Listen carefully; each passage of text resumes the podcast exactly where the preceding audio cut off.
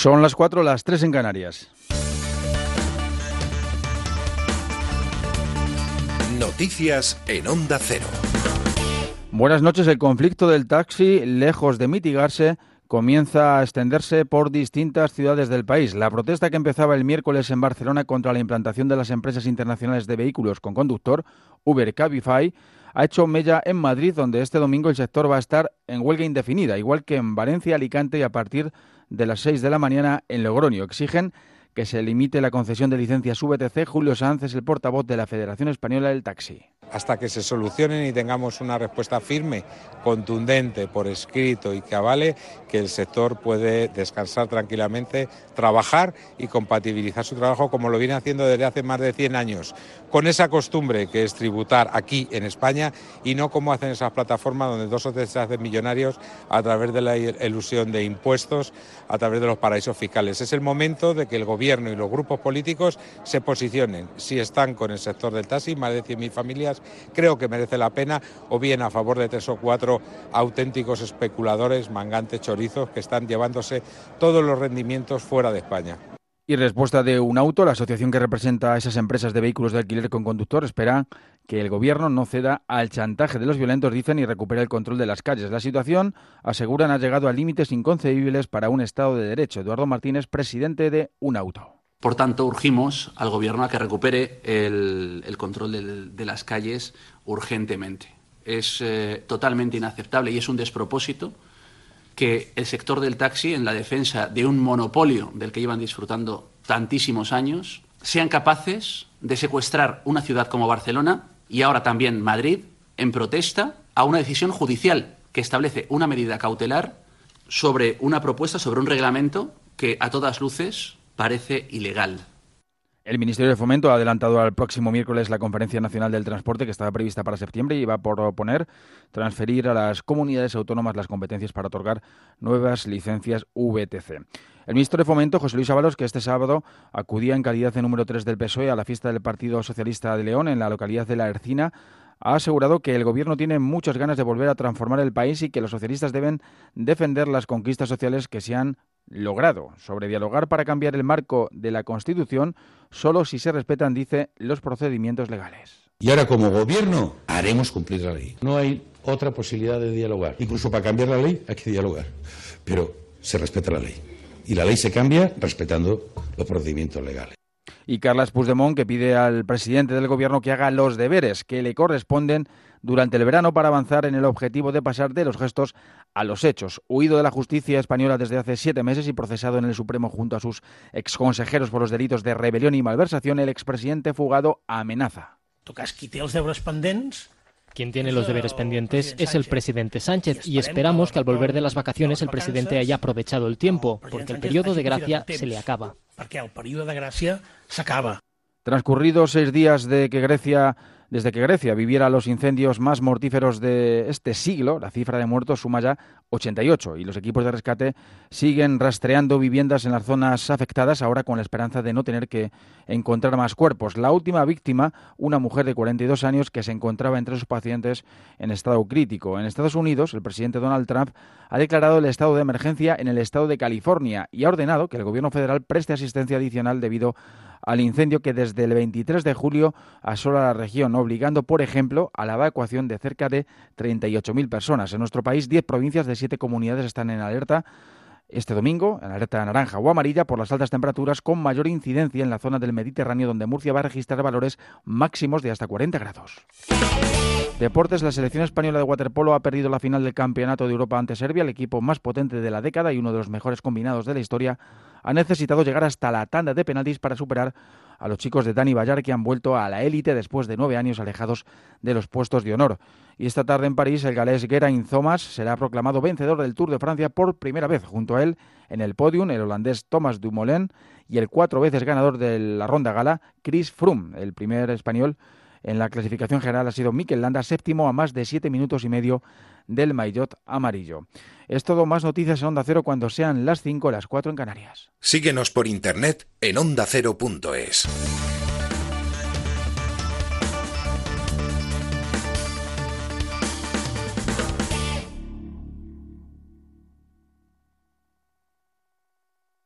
Los fines de semana cuida de tus mascotas con Carlos Rodríguez. Noticias, curiosidades, concursos, consultas y muy buen rollo. Oye, ¿empezamos el concurso? Cuando quieras. Venga, primera pregunta. Dime el nombre de cinco razas de perro que pesen menos de 15 kilos. Chihuahua, Ándale. tengo una West Highland. La cogemos en brazos y cuando la intentamos soltar al suelo se pone a rabiar. Vale. ¿Puede que la perra tenga vértigos? Eh, yo creo que no, No. es tema de vértigos. Como el perro y el gato. Sábados a las 3 de la tarde y domingos a las 2 y media. Con Carlos Rodríguez. Ofrecido por Royal Canin. Te mereces esta radio. Onda Cero. Tu radio. Más información, más participación, más contenido. Hay más de una razón para que prefieras ondacero.es. En ondacero.es tienes la radio en directo, la actualidad y las noticias al momento. Y por supuesto, lo mejor y más destacado de cada programa, para que puedas escucharlo donde y cuando quieras. ondacero.es. Más y mejor.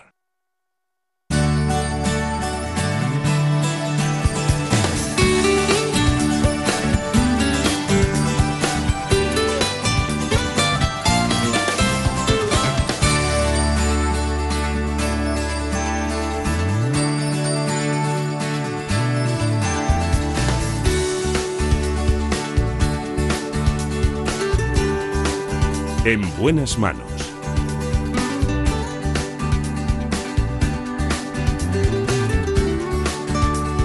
El programa de salud de Onda Cero. Dirige y presenta el doctor Bartolomé Beltrán.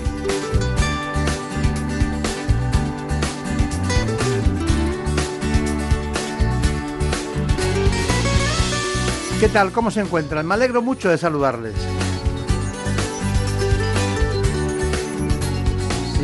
Amanece más temprano.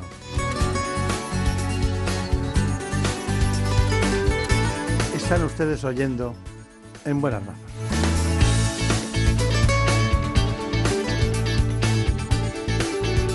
Se acumulan los oyentes en estas mañanas en las que escuchan ustedes este espacio. Tratamos todos los asuntos. Incluso nos adentramos en nuevas tecnologías. En este caso vamos a conocer qué es eso de la medicina hiperbárica. Porque a veces se necesitan de alternativas externas para curar mejor algunos procesos. Lo vamos a hacer con la doctora María Jesús Escribano Uzcudum, que es oncóloga de la paz.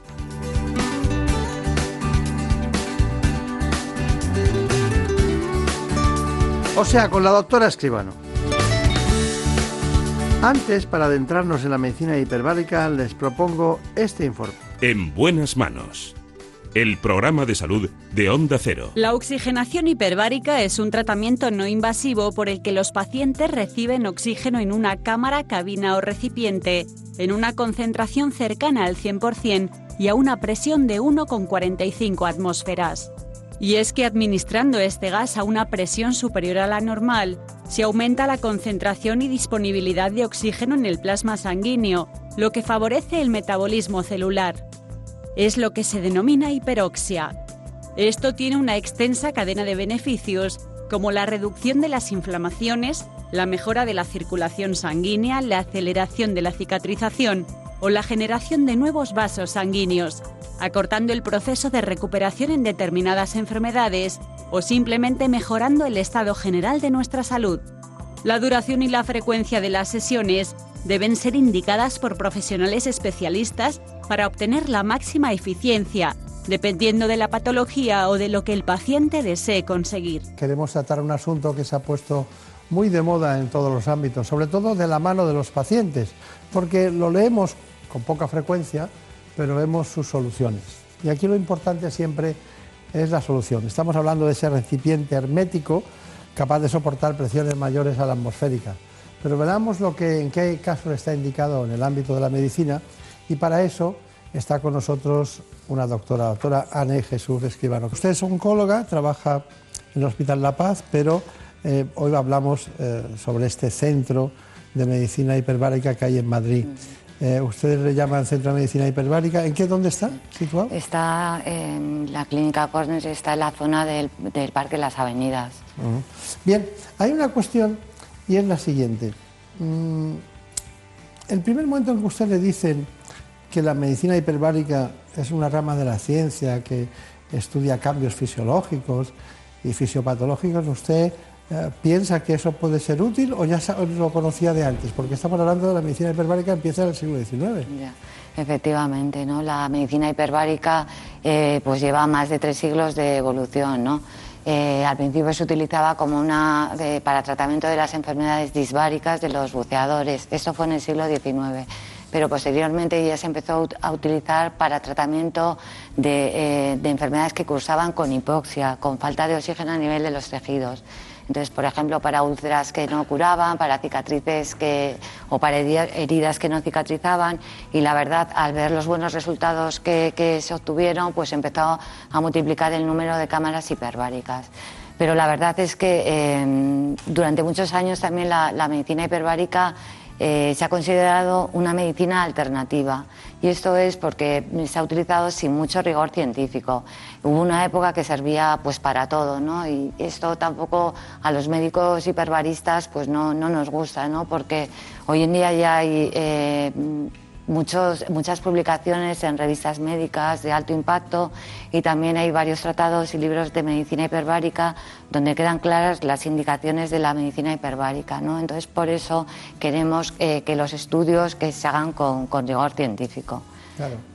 Empezamos con, los, con las experiencias y los fundamentos de la medicina del buceo, se va evolucionando, pero hay una cosa muy importante y es que hay tantas patologías que necesitan una oxigenación que el hecho de tener algo a mano que lo provoque me hace mucha gracia porque la aspirina cada vez, en los 100 años de historia, 110 años de historia, cada vez le sacan una cualidad más, ¿no? Hasta para el cáncer de colon, desde el punto de vista preventivo. No sé por qué nos tiene que extrañar que ocurra esto con la medicina hiperbárica. Por eso está usted aquí, sobre todo porque mi amigo Pedro Aparicio, que en un momento determinado me habló de este asunto, eh, que es un experto también en comunicación, no solo eh, en el ámbito de la comunicación periodística, sino también en temas de salud, me indicaba, dice, bueno, es que en las, esas personas que son diabéticas y tienen un problema de circulación, de microcirculación, que llega poco oxígeno a la zona donde puede haber una úlcera tórpida, pues también se puede producir eso. Y realmente mm, mm, todo lo que es complementario del principal, que es la insulina o el tratamiento antidiabético, lo vemos como una cuestión menor y resulta que al final el proceso es un proceso localizado que ayuda al principal, que es el torrente circulatorio. Eh, bueno, eh, dígame, desde que ustedes están eh, Em, instalados, eh, eh, ¿cuáles serían las patologías más frecuentes que ven que yo voy a tomar nota para luego repasarlas? Bueno, las patologías más frecuentes son, bueno, aparte de los accidentes de los buceadores, que en, nuestra clínica, por supuesto, no tratamos, eh, son las úlceras del pie diabético o otro tipo de úlceras, aunque no sea pacientes diabéticos. también estamos haciendo un estudio investigacional sobre el síndrome del miembro fantasma. El síndrome del miembro fantasma es una eh, es la percepción que tiene. Luego lo analizamos, pero es que quería saber el catálogo para luego ir uno por uno. ¿eh? Eh, perdóneme, dígame, síndrome del, miembro fantasma, luego analizamos qué es, ¿cuáles son las demás? pues también las intoxicaciones por monóxido de carbono, también se trata la, la toxicidad de, lo, de la de los tratamientos producidos por radioterapia. Pero es verdad que hoy en día esta toxicidad prácticamente no existe porque las técnicas de tratamiento han evolucionado muchísimo. ¿no? Entonces es más bien eh, pacientes tratados hace décadas eh, con, otras, con otras técnicas. ¿no? Entonces eh, también tratamos pues, cistitis rádicas, necrosis de la mandíbula, necrosis del cartílago laríngeo. bueno, la patología es muy variada. Eh, la Sociedad Americana y la Sociedad Europea tienen aprobadas 13 indicaciones de tratamiento en cámara hiperbárica. Ah. Eh, y esas eh, son las indicaciones, son las que tratamos, ¿no? Pero también es verdad que hay muchos estudios en marcha, ¿no? Por ejemplo, la sordera, la sordera súbita, alteraciones cognitivas, la esclerosis lateral amiotrófica, el Parkinson.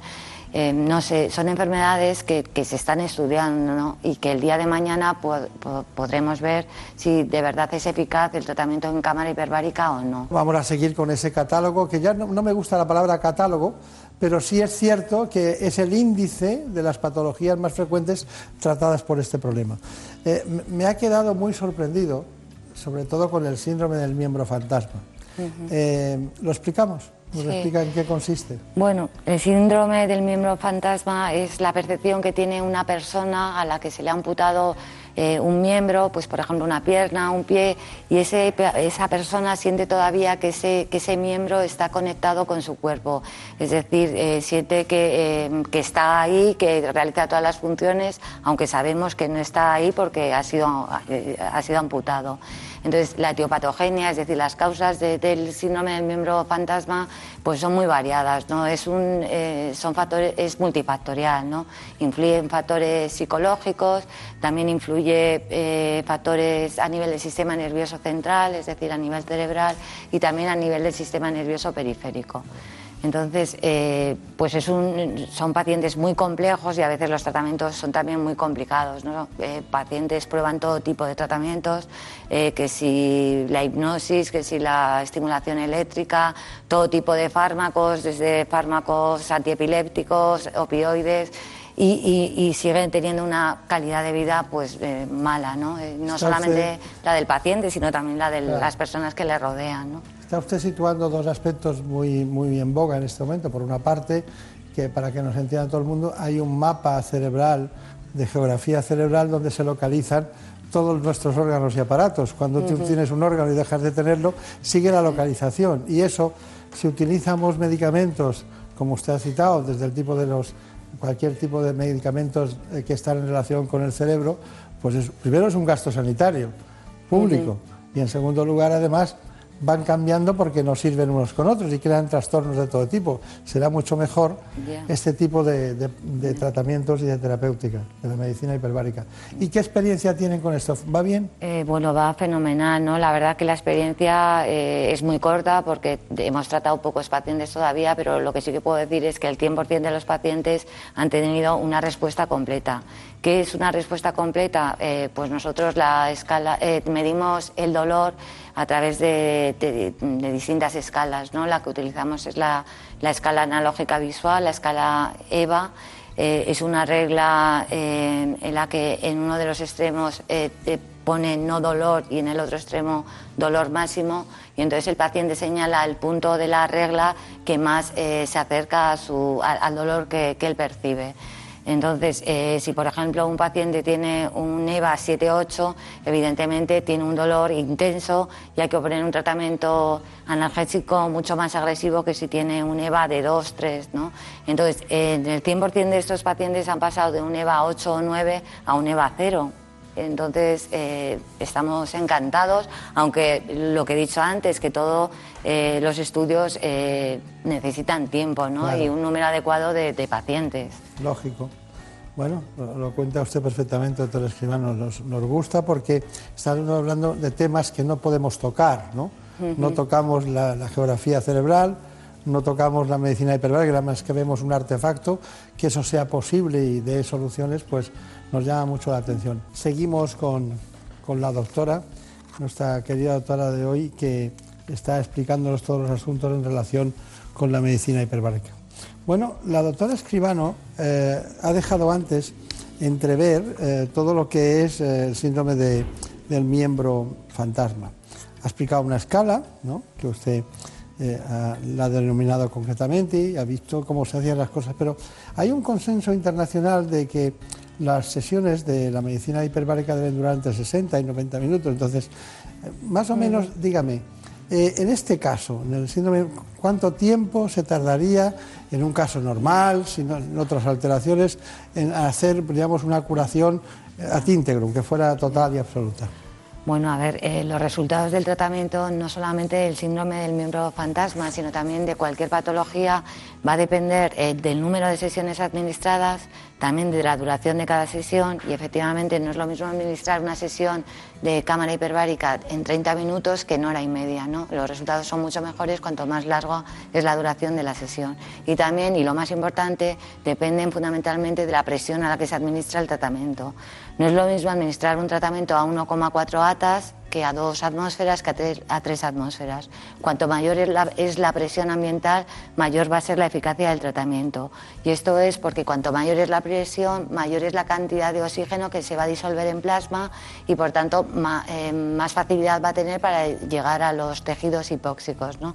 Entonces, en el caso del síndrome del miembro fantasma, nosotros administramos eh, una 30 a 40 sesiones eh, de una duración aproximadamente de una hora, hora y cuarto.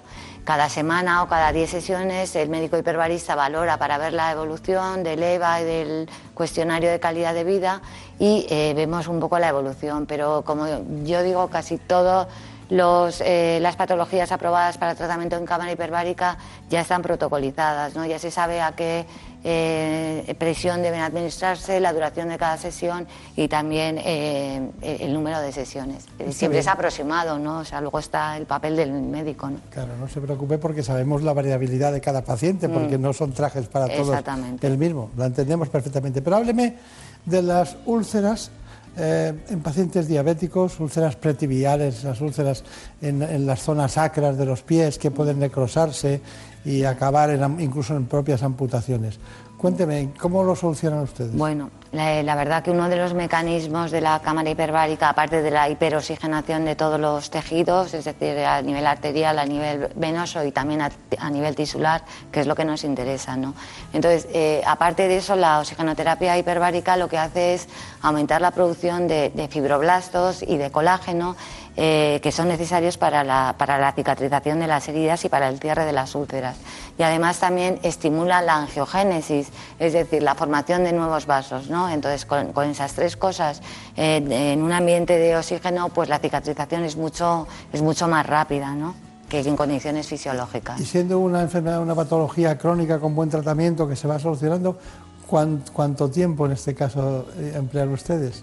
¿O es para toda la eh, vida? Eh, vamos, eh, en la fase aguda, pues 30-40 sesiones mínimo, pero desde luego siempre conviene una dosis de recuerdo, ¿no? Mm, porque son pacientes crónicos y las úlceras son crónicas, ¿no? Entonces, pues una dosis de recuerdo, pues cada 6-8 meses conviene administrar unas cuantas sesiones más, ¿no? pero también eh, depende de cada paciente, no se puede generalizar. El proceso es muy sencillo. Tras colocar al paciente en la cámara y asegurarse de que está estanca y hay presión en el equipo, se cierra el acceso y se inicia la recirculación.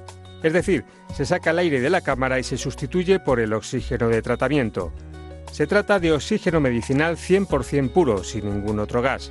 Es oxígeno líquido que transformamos en gas. Entonces de aquí a la cámara va a llegar en gas. Luego dentro de la cámara es con la presión con lo que vamos a conseguir que se convierta otra vez en líquido en nuestro organismo. Parece un poco de ciencia ficción, pero es así.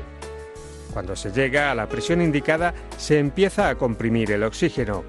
El tratamiento puede oscilar entre 20 y 50 minutos según la indicación médica. Mucha gente que por, pues, por problemas de amputaciones, problemas de respiración, problemas de artrosis, de artritis, un ictus, entonces depende de cada paciente, cada necesidad, tendremos pues, un, tratamiento distinto, una presión distinta, incluso en algunas ocasiones gases distintos. Ya dependería de cómo viene nuestro paciente. Una vez completado el tiempo de sesión, se vuelve a recircular mientras se va descomprimiendo poco a poco al paciente, hasta que todo el oxígeno está fuera. Pensar que el oxígeno llega líquido, aquí lo estamos metiendo en gas y por la presión se está convirtiendo en líquido en mi plasma. Entonces estoy transportando el doble de oxígeno. El oxígeno se transporta en la hemoglobina, en los glóbulos rojos, y cuando conseguimos que este oxígeno se, licúe en nuestra sangre, lo está transportando el plasma, con lo cual está transportando un montón, un tanto por ciento muy alto de oxígeno. La cámara hiperbárica se utiliza para múltiples patologías, regeneración de tejidos en grandes quemados, cicatrización, pie diabético, artritis, artrosis y también el llamado síndrome del miembro amputado. Hay gente que la utiliza para dormir. Hay deportistas, por ejemplo, que utilizan esto es hiperbárica, utilizan hipovárica, que es restarle oxígeno para que el cuerpo produzca más glóbulos rojos y, y salgas al partido, el deporte que vayas a practicar con mucha más energía. Bueno, magnífica demostración de cómo funciona la cámara hiperbárica, pero eh, es una sorpresa, pues eh, él nos ha resistido, ha venido acompañando a la doctora, es nuestro querido amigo Pedro Aparicio, que no es médico, es director de PR Noticias, uno de los grandes periodistas españoles en el ámbito de la información esa tan confidencial que a veces es tan necesaria para saber lo que pasa y adelantarnos a la realidad. Bueno, Pedro Aparicio, bueno, aquí hay una cuestión y es que me habló muchas veces de este tema, muchas, muchas, y decía, no entiendo cómo no se le da difusión a este tipo de cuestiones. Bueno, hoy estamos en ello. Se lo agradezco mucho que esté por aquí y haya convencido a la doctora que viniera a contarnos las cosas, pero dígame su experiencia personal. Estamos hablando de, concretamente, úlceras por diabetes o una mala circulación o quizás un inicio de gangrena o un problema vascular como consecuencia no de la retinopatía que está en los ojos, sino en los miembros inferiores. ¿Qué pasó? Querido doctor, yo tengo muy claro que la experiencia que tengo en la medicina eh, hiperbárica es una absoluta maravilla, porque si bien los diabéticos tenemos necesidad al padecer una enfermedad eh, bueno, pues de tipo sistémico de mantener unos altos niveles de oxigenación, cuando empiezas a ver esos pequeños fracasos que pueden venir de la mano de una pequeña herida, del agotamiento que produce la propia enfermedad, mm, bueno, pues todo esto, cuando empiezas a experimentar la llegada del oxígeno aclarando que es a través de presión, que eso es muy importante, empiezas a ver que esos pequeños fracasos se convierten en algo que el propio cuerpo va regenerando y va curando. Entonces, ese miedo que tienes a la pequeña herida que no cierra en una zona distal, que te empieza a generar una pequeña rozadura y que después te lleva un pie diabético, eso es lo que nosotros luchamos para que no ocurra. Y lo cierto es que mi experiencia es el que yo he tenido pequeños fracasos circulatorios que se podían haber convertido en grandes problemas eh, nuestra querida doctora me decía que esto es como una pila que yo debo llevar lleno de oxígeno hasta un límite para no tener ese fracaso y así lo he hecho. Y la verdad es que es una maravilla, no tengo que decir así. ¿Y, cuál es su cadencia de tratamiento en este momento? A mí me pusieron un tratamiento de choque que creo recordar que fueron siete, siete sesiones seguidas y una vez que hice estas siete sesiones, lo que se ha hecho ha sido pues espaciarlo y he estado ahora lo hago una vez a la semana. O sea que no es ni costoso en tiempo, ni en dinero, ni en nada. Y la realidad es que sales y sales absolutamente, perdón, resucitado. Me veo encantado con este tema. No, es que es una, es una realidad, querido doctor, pero sobre todo lo bonito es ver gente que entra con dolencias ya escandalosas y salen del centro andando sin problemas. Eso es una maravilla. Claro, claro. Bueno, pues le voy a invitar eh, precisamente a ver, conocer otra experiencia como la suya, de un paciente. Ahí estuvo Javier Sanz y fue esta la información que nos proporcionó. Este es el caso de Noemí, a quien la medicina hiperbárica ha cambiado la vida. Con tan solo 22 años, un accidente de tráfico le provocó la amputación traumática del brazo izquierdo. Durante 12 años ha sufrido el llamado síndrome del miembro fantasma, con dolores constantes y muy intensos, hasta que oyó hablar de este tratamiento. Las personas amputadas que padecemos este síndrome, lo que sucede es que se manifiestan de forma dolorosa, normalmente en el 80% de, los casos. Entonces, eh, eso me lleva a que, a que tenga eh, mm, problemas de dolores en cada cambio de clima, cuando viajo, el cambio de presión, el cambio de, estación, cualquier cosa te conlleva a, dolor. He probado de todo, he probado mil tratamientos, parches de morfina, incluso me sometí a una operación para ponerme un neuroestimulador, el cual no me fue bien.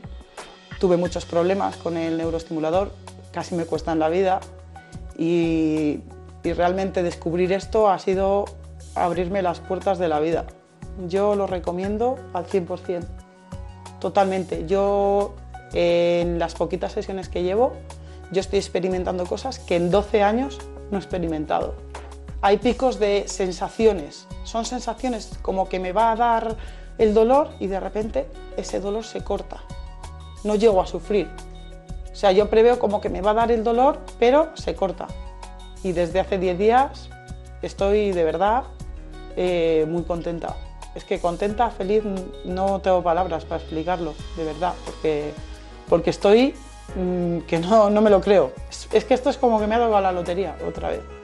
Entonces, eh, la verdad que, es emocionante, ¿eh? realmente. Bueno, todo el mundo cuenta la misma realidad de distinta manera, ¿no? Es cualquier hecho que ocurra, ¿no? El, novelista lo, lo, cuenta y sobre todo si es autobiografía de manera diferente. Bueno, doctora, usted es oncóloga, trabaja en el mundo de la medicina hiperbárica también, pero me gustaría que me dijera, claro, esos pacientes que tienen, que ahora no hay, pero que vienen de lejos de toxicidades por radioterapia y que usted lo conoce como especialista, eh, ¿realmente qué tienen? ¿Cuál es la patología que tienen? Hombre, pues eh, la patología más frecuente, como he dicho antes, son las cistitis rádicas o las proctitis. Eh, todas esas son producidas también por, por, una hipoxia, por una falta de oxígeno a nivel tisular.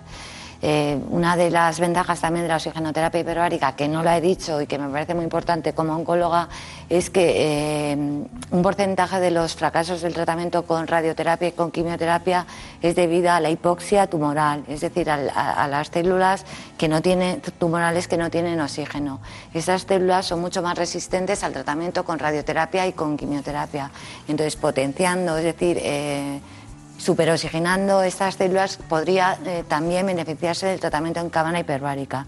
Eso lo digo porque ya hay también en España varios grupos que están investigando en ello. ¿no? Tienen en su servicio de oncología radioterápica una cámara hiperbárica eh, meten al paciente, recibe una sesión de cámara hiperbárica y a los 15 o 20 minutos recibe la sesión de radioterapia. Con esto se supone eh, que el tumor va a estar hiperoxigenado, ¿no? Pero esto es verdad que es una hipótesis de trabajo, ¿no? Esto, como siempre, hay que demostrarlo. Claro. Bueno, usted lo que nos ha demostrado es que tiene una pasión por este tema, que a veces eh, uno necesita de esa pasión, con la vocación que tiene de curar a los pacientes, viendo los testimonios que hemos tenido, que, bueno, que realmente es eficaz, ¿no? sobre todo en determinadas patologías. Bueno, doctora Esquivano, ¿cuál es su conclusión? Brevemente, por favor. la conclusión que puedo decir es que el tratamiento en cámara hiperbárica puede ser eficaz fundamentalmente en aquellas enfermedades que cursen con hipoxia, ¿no? como las úlceras diabéticas, el pie diabético, eh, eh, recuperación rápida en el deporte. Bueno, es que no, lo, no puedo concluir brevemente porque es muy, muy extenso el tema y son muchas patologías, sí. Muy bien, pero ha sido un placer. Vale, muchas Muchos recuerdos a los compañeros del centro y, y muchas gracias. Gracias a usted. En buenas manos. El programa de salud de Onda Cero.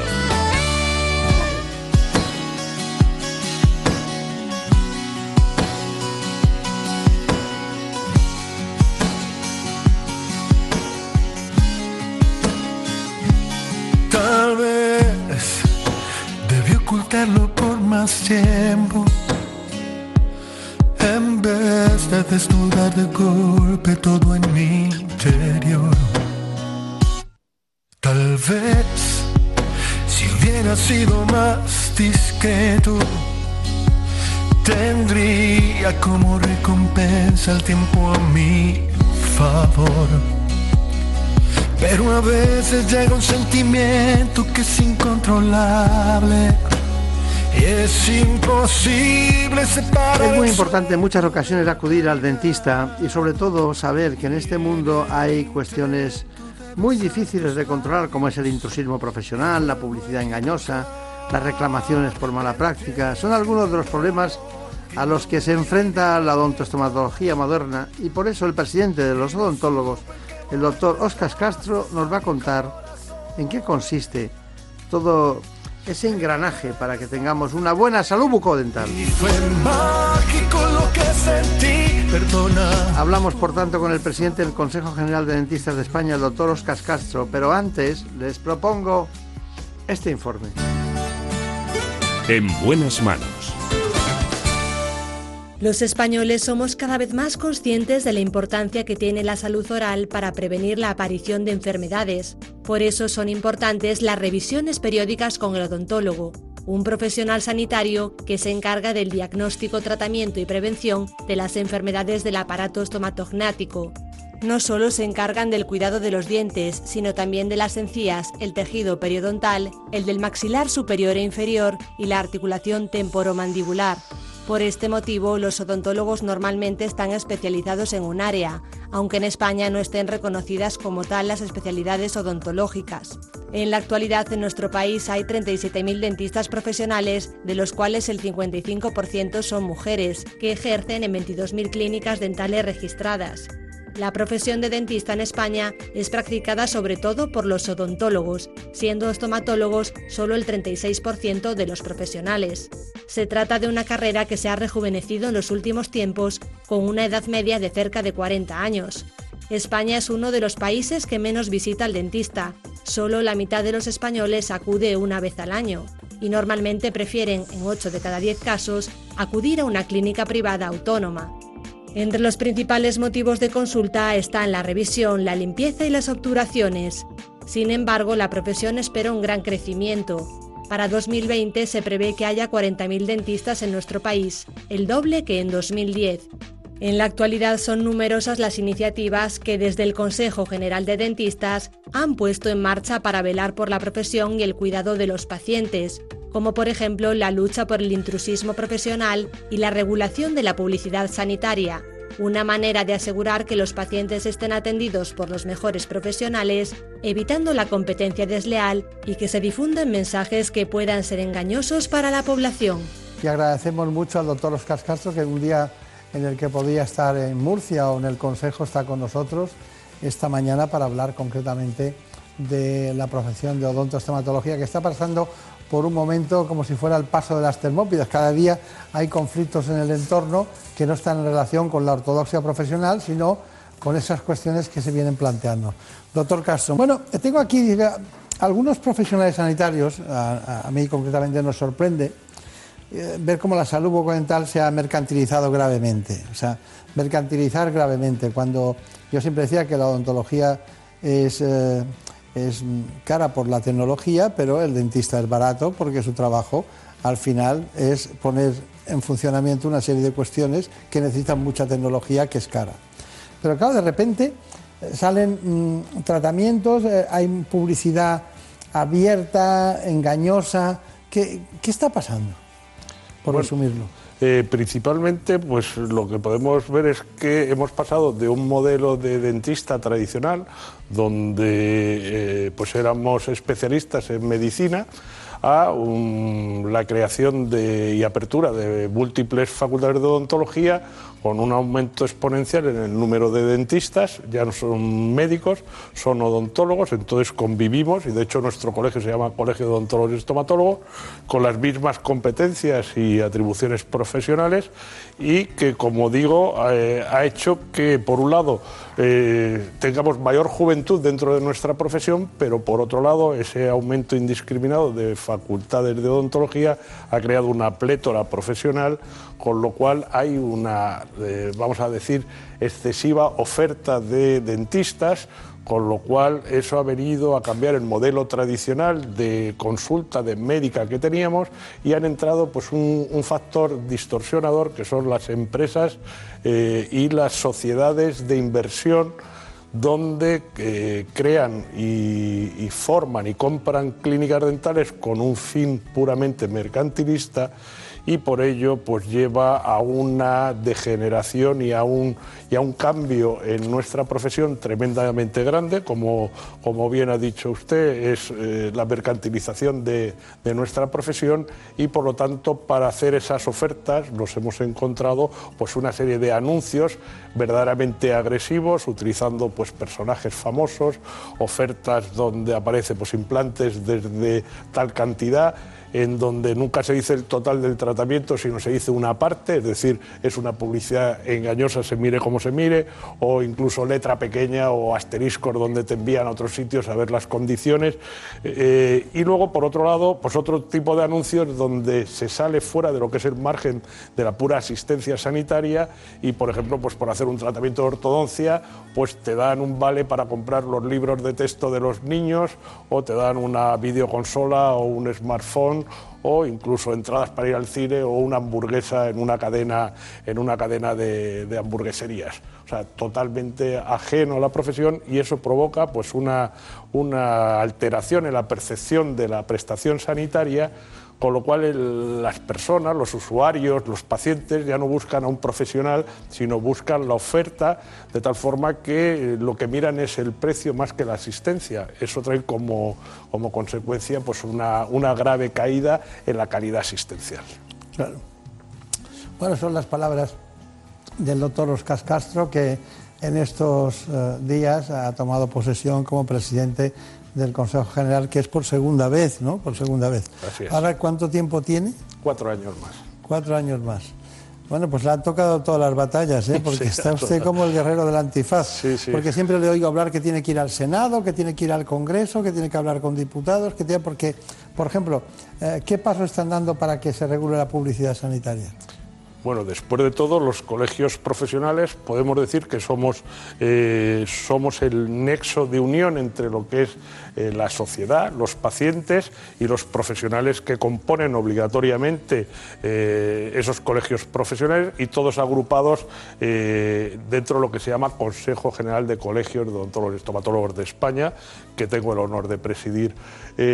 Nuestro interlocutor es la Administración, tanto en el ámbito nacional y luego a través de los colegios en el ámbito autonómico, donde las competencias, como, como saben, están transferidas, e intentamos hacer que la legislación sea lo más favorable principalmente para el paciente y para que los profesionales puedan hacer su ejercicio en las condiciones y en el ambiente, en el escenario adecuado para, para ello. Eh, brevemente, por favor, ¿usted cree que el nuevo gobierno va a mantener los compromisos sobre la regulación de la publicidad sanitaria? Bueno, no es que no es que lo creo, es que tienen la obligación de hacerlo. O sea, lo que sí es verdad es que cualquier cambio de gobierno supone para los que estamos dentro de, corporaciones de derecho público y que, pero que después de todo eh, tenemos que llegar a ellos para que se produzcan los cambios legislativos, como le decía antes, pues yo lo he denominado el juego de la oca de, de la odontología. Cuando hay un nuevo cambio, cuando hay un cambio de gobierno,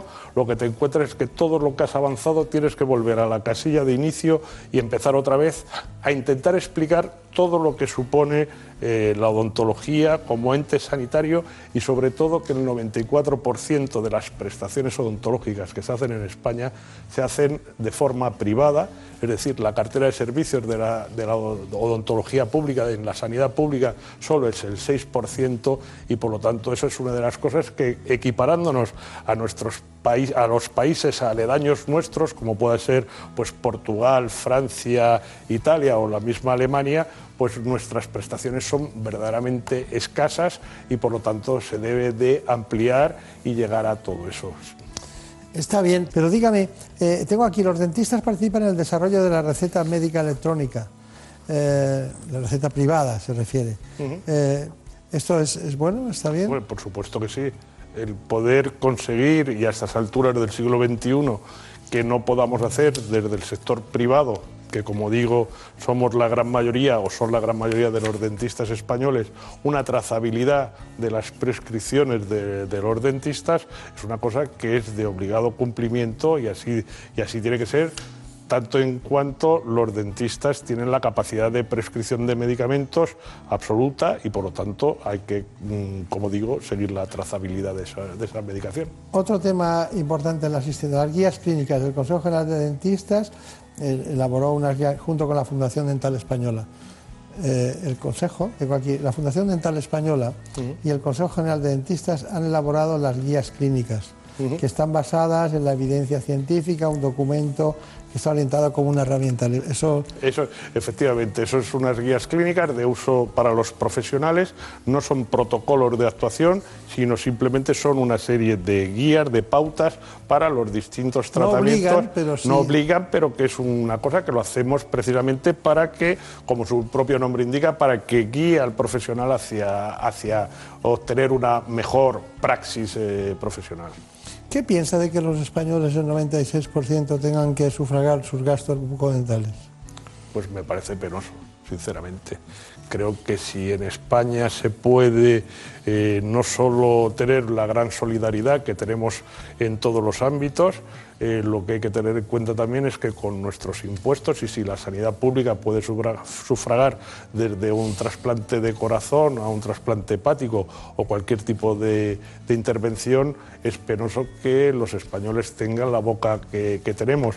Eh, de hecho, está considerada como la, la peor boca, o sea, los españoles somos los europeos que menos acuden al dentista y que por lo tanto al tenerlo que sufragar de su propio bolsillo y el Estado participar mínimamente, pues eh, la verdad es que es penoso a estas alturas de, a estas alturas de la vida. Bueno, doctor, eh, doctor Castro, usted eh, que le ha pasado lo suyo en su consejo, pero nosotros seguimos con un asunto de fondo importante en la salud bucodental de los españoles, lo hacemos con el presidente recientemente electo de todos, de todos ellos, concretamente el doctor Oscar Castro. Bueno, doctor Castro, em, estábamos hablando de una, de una serie de cuestiones que a usted le preocupan y preocupan a su consejo, pero hay una que es idental. ¿Qué, qué es eso de idental?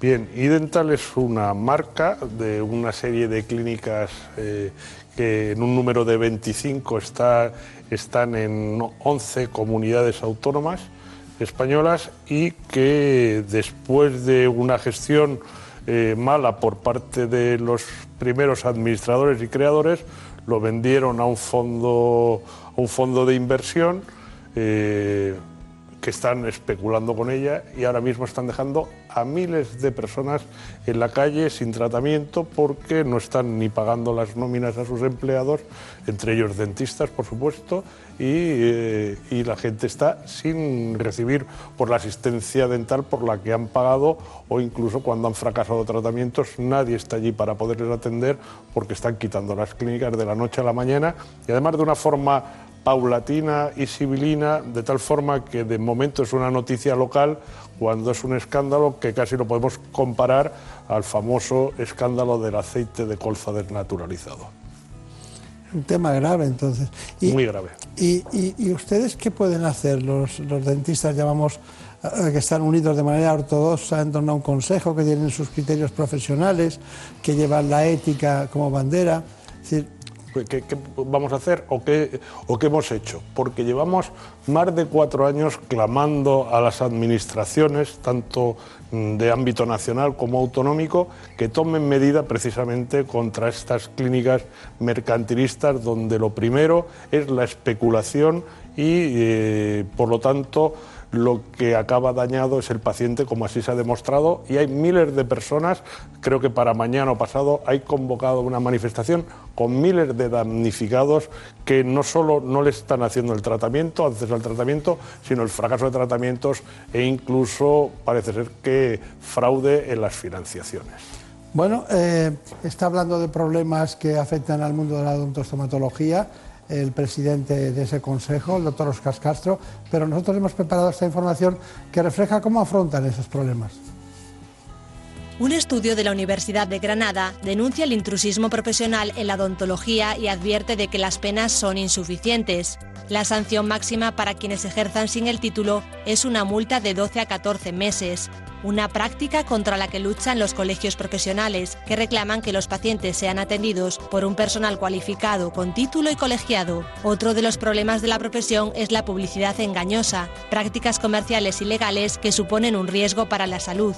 Esto es combatido por el Consejo de Dentistas con una política de tolerancia cero, así como la mala praxis, y es que en los últimos años han aumentado un 30% las denuncias. El número de reclamaciones crece especialmente entre las clínicas de cadenas dentales. Además, este mal ejercicio profesional puede derivar en el cierre de clínicas, lo que conlleva que los tratamientos quedan pendientes de finalizar y que en muchos casos ya están abonados. Una situación por la que también luchan desde el Consejo de Dentistas, apoyando a estos pacientes y defendiendo la ética y deontología en el ejercicio profesional.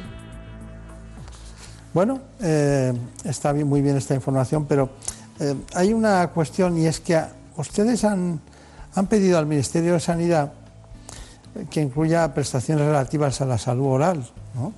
Eh, pero claro, a mí me interesaría saber si, si eso hay una cartera de servicios.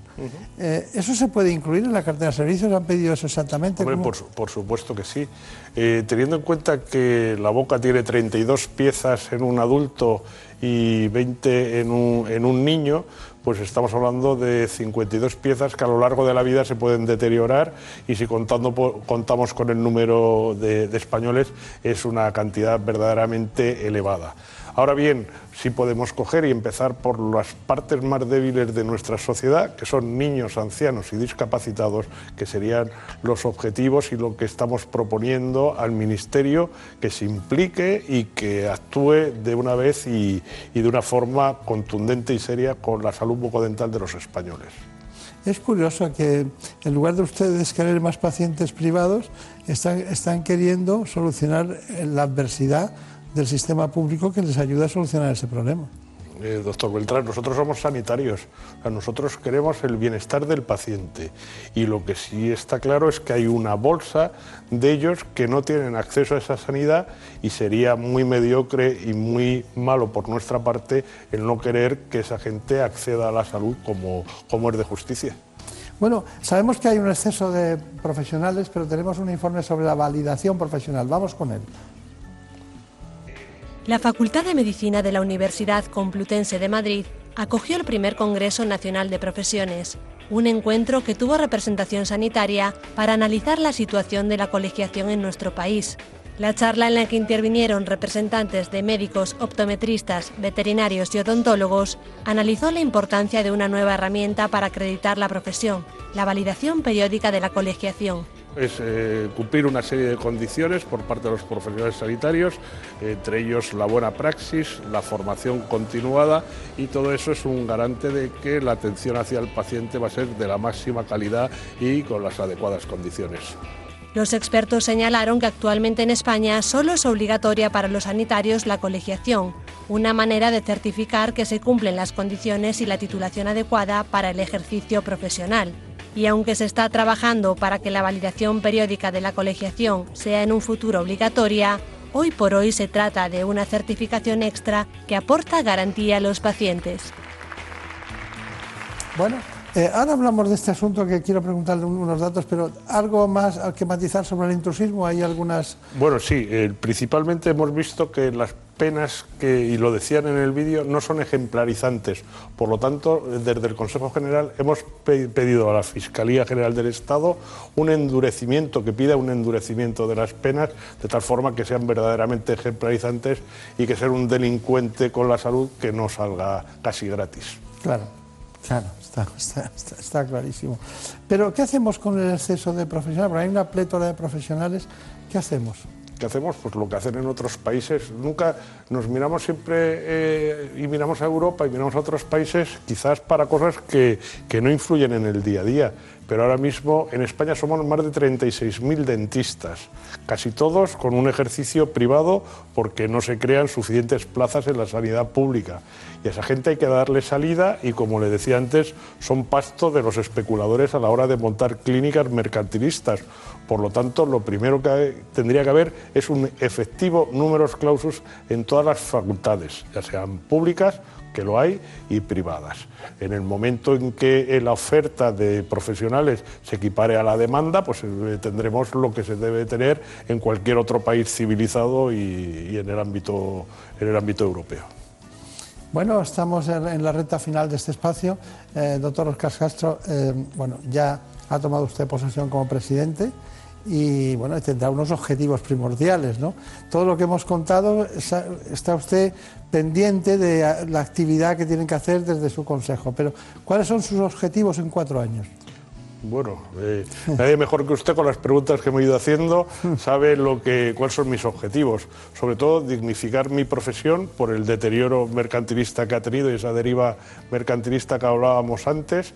Por otro lado, la lucha contra el intrusismo, que no, que no cesa y que nosotros tampoco vamos a parar. No tenemos tolerancia cero con el tema de intrusismo. Eh, conseguir las especialidades en el ámbito de la odontología, ya que no existen y somos el único país de Europa junto con Austria y Luxemburgo que no tienen especialidades odontológicas, con lo cual nuestros dentistas cuando van a trabajar al extranjero están en inferioridad de condiciones porque les consideran como odontólogos generales frente a otros que les consideran especialistas en ortodoncia, en endodoncia, etcétera. Y eh, principalmente esos son nuestros objetivos, de tal forma que la Administración nos oiga. Y hay una cosa muy importante que se me olvidaba antes de decirlo y quiero insistir, que es que se aplique de verdad la ley de sociedades profesionales y que no puedan eh, especuladores, utilizando eh, sociedades de intermediación, abrir clínicas dentales y que se que la gran mayoría del accionariado de una clínica dental esté en poder del profesional. Está bien, está bien, es lógico, es una apreciación que ocurre en el ámbito audiovisual y en, todos, en todas las actividades que son, digamos, de, de alto interés para el Estado, ¿no? porque si no, poner en manos un centro de energía nuclear en manos de gente que... Así es, pero no solo eso, eh, doctor Beltrán, sino que cuando uno te- cuando estás viendo todo lo que está pasando, ahora hay que solucionar todo el problema de esos damnificados, pero hay que evitar también que se vuelva a producir. Y Claro. en eso está la administración quien tiene que hacerlo, nuestros políticos son los que tienen que legislar. Claro. Tengo que reconocer que cuando le veo, cada vez que le veo, y usted habla de estas cosas, que tiene que ir a, a reuniones con políticos de alto nivel que, que están en la posibilidad de decisión, a veces me confundía. Digo, bueno, pero ¿y el problema de la salud bucodental? Y es que, claro, todo lo que nos ha contado influye en la salud bucodental de los españoles y es un tema de gestión política y usted es el representante, el primer representante que tiene en política, en gestión sanitaria, sociosanitaria, todo el conjunto de sus compañeros de cada uno de los colegios de España. Bueno, le deseo mucha suerte en los cuatro años, nos tendrá a su lado siempre Muchísimas gracias. y muchas gracias por haber venido. Gracias. Y a todos ustedes ya ven que el intrusismo, la publicidad engañosa, cualquier que son las especialidades que se pueden desarrollar, todo eso influye en nosotros mismos. Este ha sido un programa para ustedes, hecho por dentistas y especialistas en comunicación audiovisual, pero hecho para ustedes. Muchas gracias y hasta pronto. En buenas manos. El programa de salud de Onda Cero. Hey there, kids, put on your dancing boots. Come dance with me. With me, con ustedes, siempre con ustedes. Vamos con un asunto muy interesante, porque no solo del conocimiento y la ciencia podemos avanzar, tenemos que saber lo que pasa. Eso es lo que nos traen nuestros compañeros de los servicios informativos. Vamos a conocer en esta última hora qué ha ocurrido en España y en el mundo. En buenas manos. El programa de salud de Onda Cero.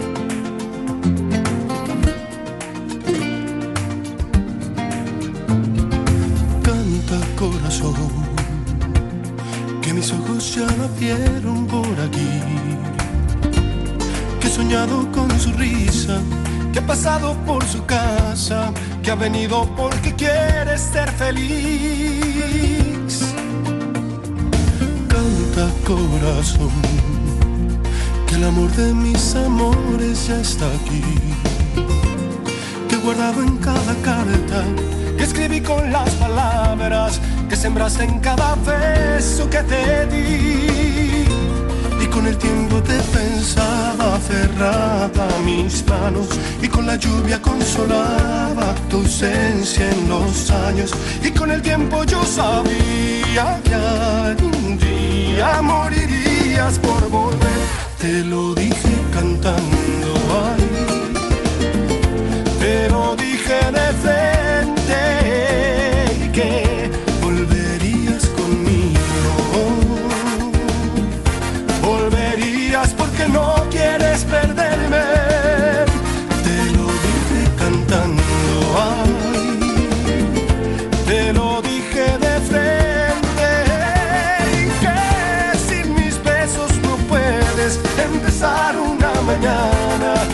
sacarme de tu vida.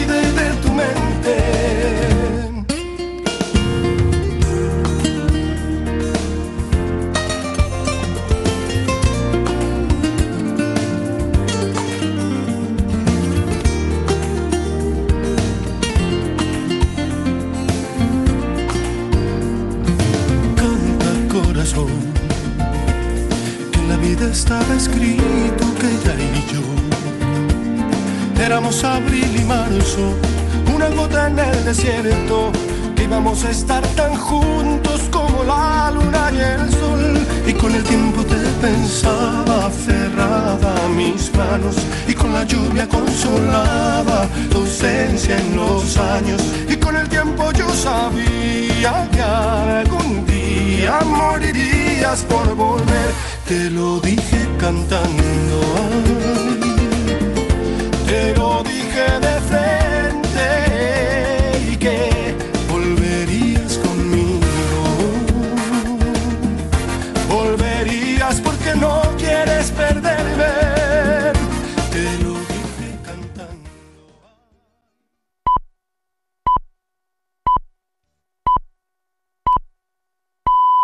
Son las 5 las 4 en Canarias. Noticias en Onda Cero. Buenas noches, es una de las imágenes del fin de semana. El viernes ocurría en una playa de Tarifa hace unas horas. Sucedía lo mismo en la playa de esta hora, a un kilómetro del cabo de Trafalgar. Se trata de la llegada de inmigrantes en patera con bañistas como testigos. Los inmigrantes se apresuran a saltar de la embarcación, corren una voz, tocan tierra y en ocasiones son asistidos por los propios turistas al resultar heridos por la urgencia de la huida o por las condiciones en las que llegan. Algunos son bebés. Estos que logran su objetivo no se contabilizan ahora entre las 334 personas rescatadas por salvamento marítimo durante el sábado cuando viajaban en 17 pateras por el estrecho y el mar de Alborán y trasladados al puerto gaditano de Tarifa y a Motril, en Granada, donde han sido atendidos en centros de acogida. El ministro del Interior, Fernando Grande Marlasca, ha visitado la zona para supervisar las tareas de las fuerzas de seguridad y ha negado que exista colapso en el sistema de salvamento y acogida de inmigrantes. Subraya que los flujos migratorios son un problema de Europa que necesita una solución europea. Venimos también para ver sobre, sobre el suelo, sobre el terreno, los problemas que existen. Un problema de la migración que es un problema, siempre lo, lo ha dicho el presidente, lo dice el gobierno, que es un problema de Europa y necesita una solución europea. Esto no es algo que nos pille de improviso, esto ya se debía de prever. Yo siempre digo que aquí ha habido un poco de imprevisión y lo tengo que afirmar en el gobierno anterior. La líder de Ciudadanos en Cataluña, Inés Arrimadas, considera intolerable y ajeno a la normalidad democrática la, a su juicio, ocupación del espacio público por parte del separatismo, razón por la cual su partido ha iniciado una campaña para retirar símbolos soberanistas de la calle de Quintorra. Opina que parece el secretario de Puigdemont y al fugado le recuerda que no puede mantenerse al margen del caso del 3%.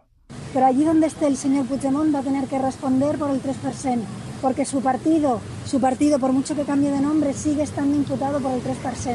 Y además le quiero decir que Puigdemont es pasado en la política catalana.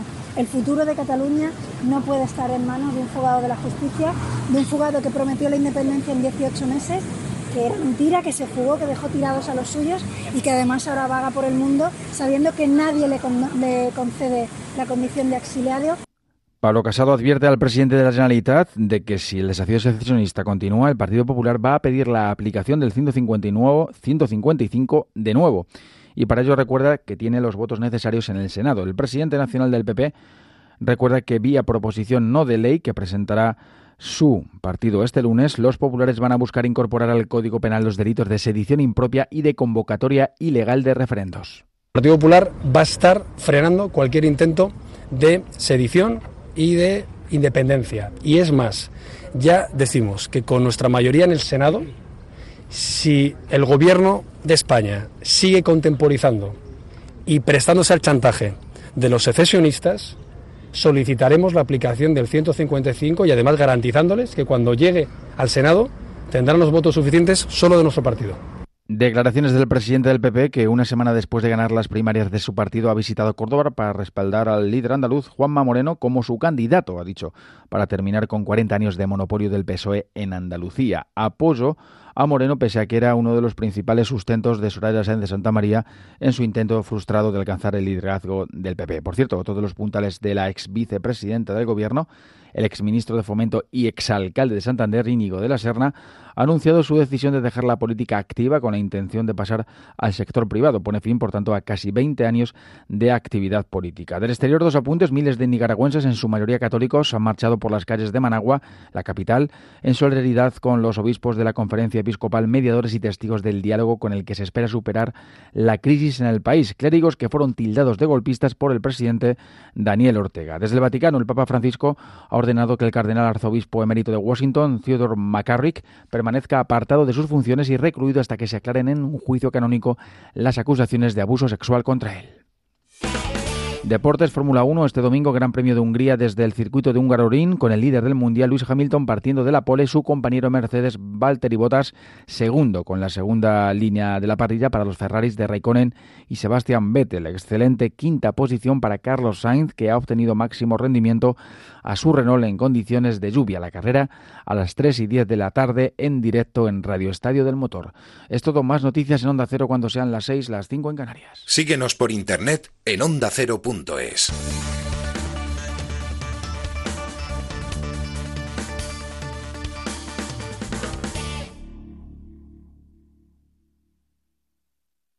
Este verano no te la juegues. Disponte a jugar la partida de tu vida. Hoy en Pares y Nones nos preguntamos, ¿qué fue de aquella nueva política? Lo que necesitas es que solo la gente que tienes más cercana te trate bien y tampoco todo el tiempo. Porque en España no nos fijamos en lo que ocurre en el extranjero. Hoy vamos a revertir esa tendencia, por eso hemos que, invitado que al puede parecer fácil, pero para mí es raro, ¿no? Porque es 50% de proteína, yo no tomo tanta proteína ni por asomo. Conectamos en directo con la piscina de Pares y Nones para saber qué es lo que está sucediendo La ahora mejor apuesta para el fin de semana. La partida ha terminado. Apuesta sobre seguro. Pares y Nones. El espectáculo del verano en la radio. Sábados y domingos desde las 8 de la tarde. Con Carlas Lamelo. Dicen que es un jugador incorregible. Te mereces esta radio. Onda Cero. Tu radio.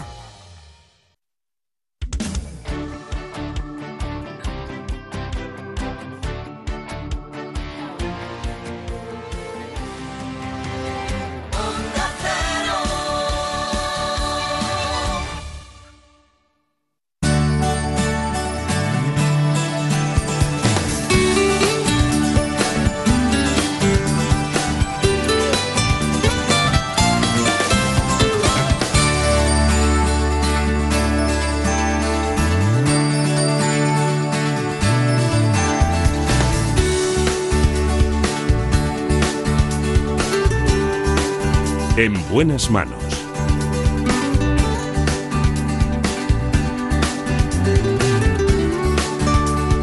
El programa de salud de Onda Cero. Dirige y presenta el doctor Bartolomé Beltrán.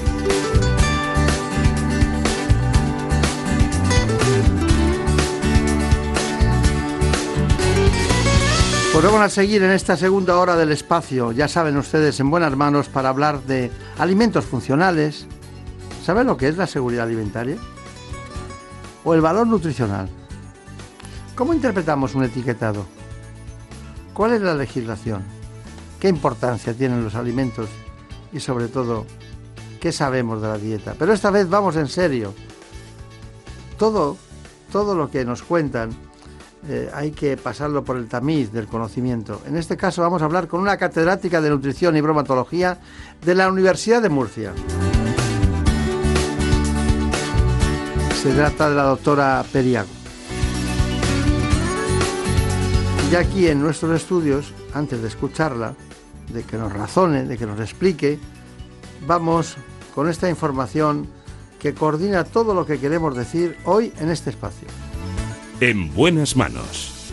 El programa de salud de Onda Cero. La producción y el consumo de alimentos son esenciales en cualquier sociedad y deben contar con unas normas rigurosas para proteger la salud de los consumidores. Todos los agentes que participan en la cadena de producción alimentaria, desde el sector primario hasta la comercialización y el consumo, trabajan para garantizar que los alimentos tengan la mayor seguridad posible. Y hoy en día la cadena alimentaria europea es considerada una de las más seguras del mundo. Esto se debe a las estrictas normas de control que establece la Unión Europea en materia de higiene de los alimentos, de salud y bienestar de los animales o de prevención de la contaminación. Y además se han implantado ciertas normas para el etiquetado de los productos. La finalidad de todos estos controles es asegurar a la sociedad y al consumidor que lo que llega a su mesa tiene plenas garantías sanitarias. Tenemos la oportunidad de ver aquí en nuestro estudio central a una doctora que es profesora, catedrático de nutrición y bromatología, trabaja en la Universidad de Murcia. Doctora Periago, me alegro mucho de, saludarla, había oído hablar mucho de usted, pero realmente el tema de hoy es un tema que la gente de entrada, nadie se levanta por la mañana pensando qué va a pasar con la seguridad alimentaria de mi vida, ¿no? Con la seguridad alimentaria de mi vida. Y resulta que se cometen muchos errores, hay muchas cosas que no están bien, hay muchas cosas que se pueden hacer desde el hogar, la gente no lo sabe, y hay muchas cosas que se pueden hacer con las diferentes normativas que tenemos. Bueno, usted nos tiene que aclarar eh, todos los hechos fundamentales, pero ¿qué es la seguridad alimentaria? Bueno, la seguridad alimentaria es, eh, es garantizar que los alimentos que están disponibles para los consumidores son seguros, son inocuos y no van a eh, inducir ningún tipo de, enfermedad a los consumidores.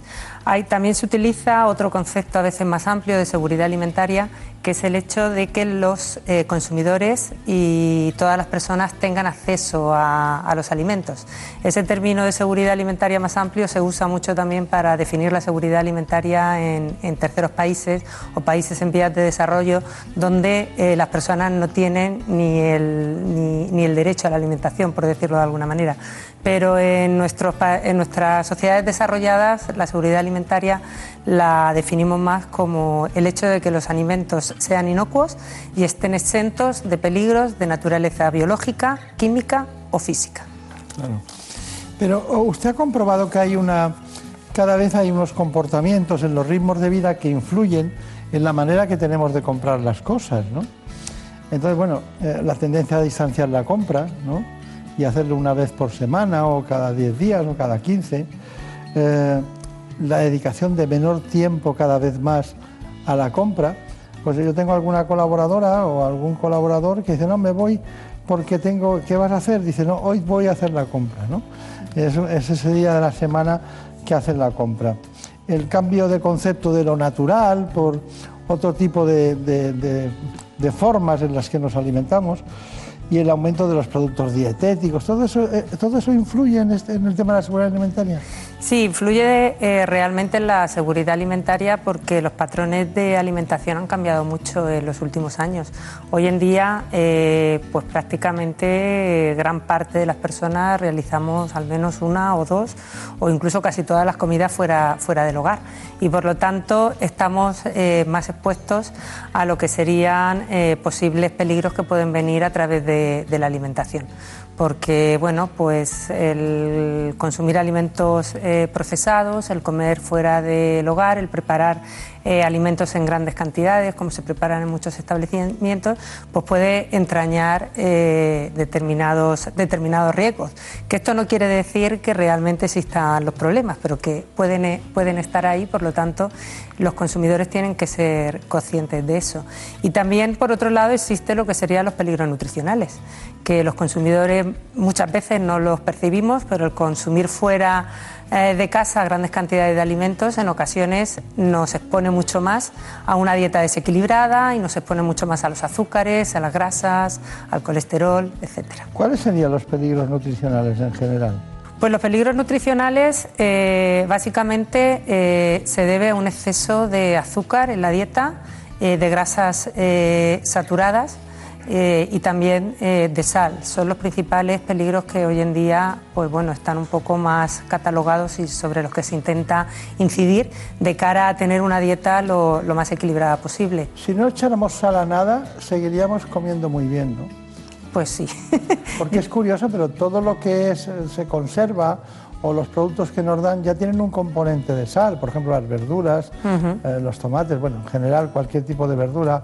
Y, bueno, la fruta tiene menos, pero tiene potasio, básicamente, ¿no? Entonces, siempre hay sales minerales suficientes como para no tener que echar sal. Y en cambio, somos uno de los países del mundo con más, eh, con más ingesta de sal, ¿no? Sí, pues la verdad es que todos los alimentos de forma natural llevan, ya llevan unas sales eh, añadidas. El problema es que nos hemos acostumbrado a consumir los alimentos eh, bastante salados y aunque cada vez se tiende a utilizar eh, menos sal a la hora de la preparación de alimentos e incluso la industria alimentaria tiene ya medidas para ir reduciendo los niveles de sal en los alimentos, pues siempre que se baja eh, la, sal en un producto, pues los consumidores lo conciben como que el producto está soso y no sabe. Y eso es un poco el reeducar eh, el paladar. Es igual que ocurre con el azúcar. Claro, tardamos un poco, ¿no? En reeducar el paladar, ¿no? Porque cuando te ponen aceite de oliva, te ponen unos envases encima de las mesas de los restaurantes que hay aceite y sal, ¿no? Cuando ya no sería necesario eso, ¿no?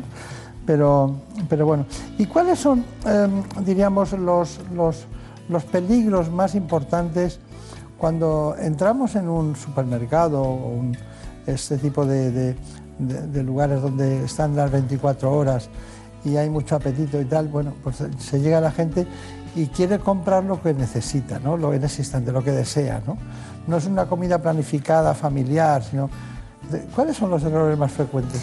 Hombre, siempre se ha dicho y está totalmente comprobado que cuando se hace la compra con hambre, con apetito, pues se tienden a comprar los alimentos menos saludables, porque son los que más apetecen cuando uno tiene hambre, ¿no? Entonces, eh, entre las prácticas que se recomiendan para ir a hacer la compra es eh, que no sea justo la hora antes de comer, ¿no? que es donde tiramos de, los alimentos quizás eh, menos saludables. Lo ideal sería pues, intentar siempre planificar de alguna manera lo que sería la, cesta de la compra y buscar pues, o consumir en casa los, los platos básicos de lo que es la dieta mediterránea que todos conocemos y, que es la, la, dieta ideal por, por excelencia. ¿De qué hizo usted la tesis doctoral? Pues bueno, yo realicé la tesis doctoral sobre, sobre la calidad nutritiva de, guisantes y cómo mejorar y el aprovechamiento de los excedentes de la empresa para obtener harinas de guisantes que pudieran ser utilizadas eh, en la alimentación humana como fuente de proteína. como para poder sacar harina de ellos? Bueno, no es que a ver, no es que haya tanto guisante, pero siempre en las, en las, producciones agrícolas hay un excedente de, material vegetal porque igual no cumple eh, pues, eh, los, requisitos de calidad que se establecen para su comercialización en fresco. Y todos esos productos, pues al final eh, lo ideal sería de alguna manera reprocesarlos y derivarlos hacia otra hacia la obtención de, otros productos. En este caso, pues eh, muchas eh, excedentes de la industria alimentaria pues se utilizan o para obtener harinas, para obtener compuestos bioactivos, para obtener eh, aromas, para obtener extractos de fibras naturales. Es decir, hay un amplio uso de todos esos productos y hoy en día, pues con toda la, filosofía que, hay de, de una producción sostenible y de mantener una economía circular, para generar el menor contenido de residuos, pues es una alternativa muy importante que tienen que ver Ese concepto de economía circular me lo dice en un instante porque me ha llamado mucho la atención, que es cibernético, ¿no? Que no se desaprovecha nada exactamente. y que todo es bueno para la salud, exactamente. Eso o incluso para el ámbito animal. Claro, eso es una estrategia, España tiene una estrategia que la está liderando el Ministerio de Agricultura y el tema está en, pues bueno, en poder reaprovechar al máximo pues todo todo lo que se genera en la industria. Muy bien. De alguna manera. Pues doctora, doctora Periago, vamos a hacer un programa cibernético, vamos a hacer un programa eh, también eh, circular, ¿no? En todos los sentidos, igual que la economía. Usted vaya notando, poco a poco, mientras hacemos el programa, qué cosas son las que usted metería en un arca de Noé. Usted tiene el mundo que es suyo, viene una, no viene Spiderman, pero viene una gran invasión, nos quedamos con pocas cosas, pero usted le indican ¿qué, metería dentro para alimentarnos, ¿no? En general. ¿Da clases usted todos los días? Sí. ¿Cuál es su clase preferida? Bueno, doy distintas disciplinas. Ahora mismo he, impartido docencia en distintos grados. Ahora mismo estoy más centrada en el título de veterinaria y sobre todo, eh, sería hay una asignatura que es seguridad alimentaria y otra asignatura que es la higiene, inspección y control de los alimentos. destinada ¿Qué? Que ser buena la higiene, inspección y control. Sí, dar los principios básicos en los cuales se debe de basar toda la inspección de alimentos. Respecto a, lo- a los distintos países del mundo, nosotros somos la séptima, el séptimo país en economía mundial, eh, en una clasificación de distintos grados. ¿Usted cree que estamos bien situados en seguridad alimentaria? Porque a mí no me da esa impresión. Pues estamos muy bien situados. ¿Sí? Yo creo que precisamente los consumidores ese es el, el error que tienen. Es decir, que la percepción de la seguridad alimentaria por parte de los consumidores es bastante, es bastante baja y sin embargo tenemos eh, una seguridad alimentaria excelente. ¿Ah? Es, eh, tenemos unos sistemas de control que nos permiten y nos garantizan que eh, los alimentos que llegan a los consumidores son totalmente seguros y esos controles eh, se hacen gracias a que se eh, implantan eh, actividades a lo largo de toda la cadena alimentaria, desde lo que sería la producción primaria, a la hora de producir los, los alimentos, bien los alimentos de origen animal o alimentos de origen vegetal, en las granjas o en el campo. Luego tenemos otra serie de controles a nivel de, de las empresas alimentarias, donde los empresarios tienen que controlar todo lo que producen y detectar los fallos antes de, que aparezcan. Y luego tenemos otra herramienta que se llama la trazabilidad que es eh, un registro que se hace de los alimentos a lo largo de toda la cadena, desde que los alimentos se producen hasta que llegan al consumidor, de tal manera que las empresas tienen que saber dónde se, realizó la producción de esos alimentos, de dónde provienen, si de una granja de animal, eh, quién es el ganadero, si es una granja vegetal, quién es el productor agrario, de tal manera que eh, vamos a tener todos los datos de cómo eh, se ha realizado la producción de esos alimentos, qué tratamientos fitosanitarios se le han dado, qué tratamientos farmacológicos se han, eh, se adjudicado a los animales en caso de que tuvieran alguna, alguna enfermedad y eh, también eh, vamos a hacerle un seguimiento a lo largo de todo el proceso en la industria. ¿Qué aditivos lleva? ¿Qué ingredientes? ¿Qué envases han entrado en contacto con el alimento?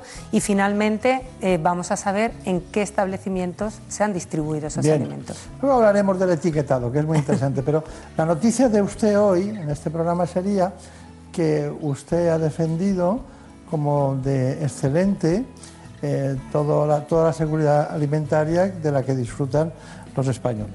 Usted ha defendido, eso sería, defiende los mecanismos Sí. por los que eh, hay una percepción diferente a la, a la realidad y que tanto en la trazabilidad como en los distintos elementos de inspección se va consiguiendo que tengan los alimentos eh, la, la, diríamos, la, la palatología, la composición, eh, el grado, de, el grado de, de nutrición adecuado como si fueran desde el punto de vista originales. Tenemos que seguir con este asunto nuestro de la nutrición y en este caso la seguridad alimentaria. Nos acompaña la autora María Jesús Periago, quienes lo han visto desde el principio del programa, es catedrático de nutrición y bromatología en la Universidad de Murcia y allí trabaja diariamente dedicada a esto tan importante como es la nutrición, en este caso para nosotros.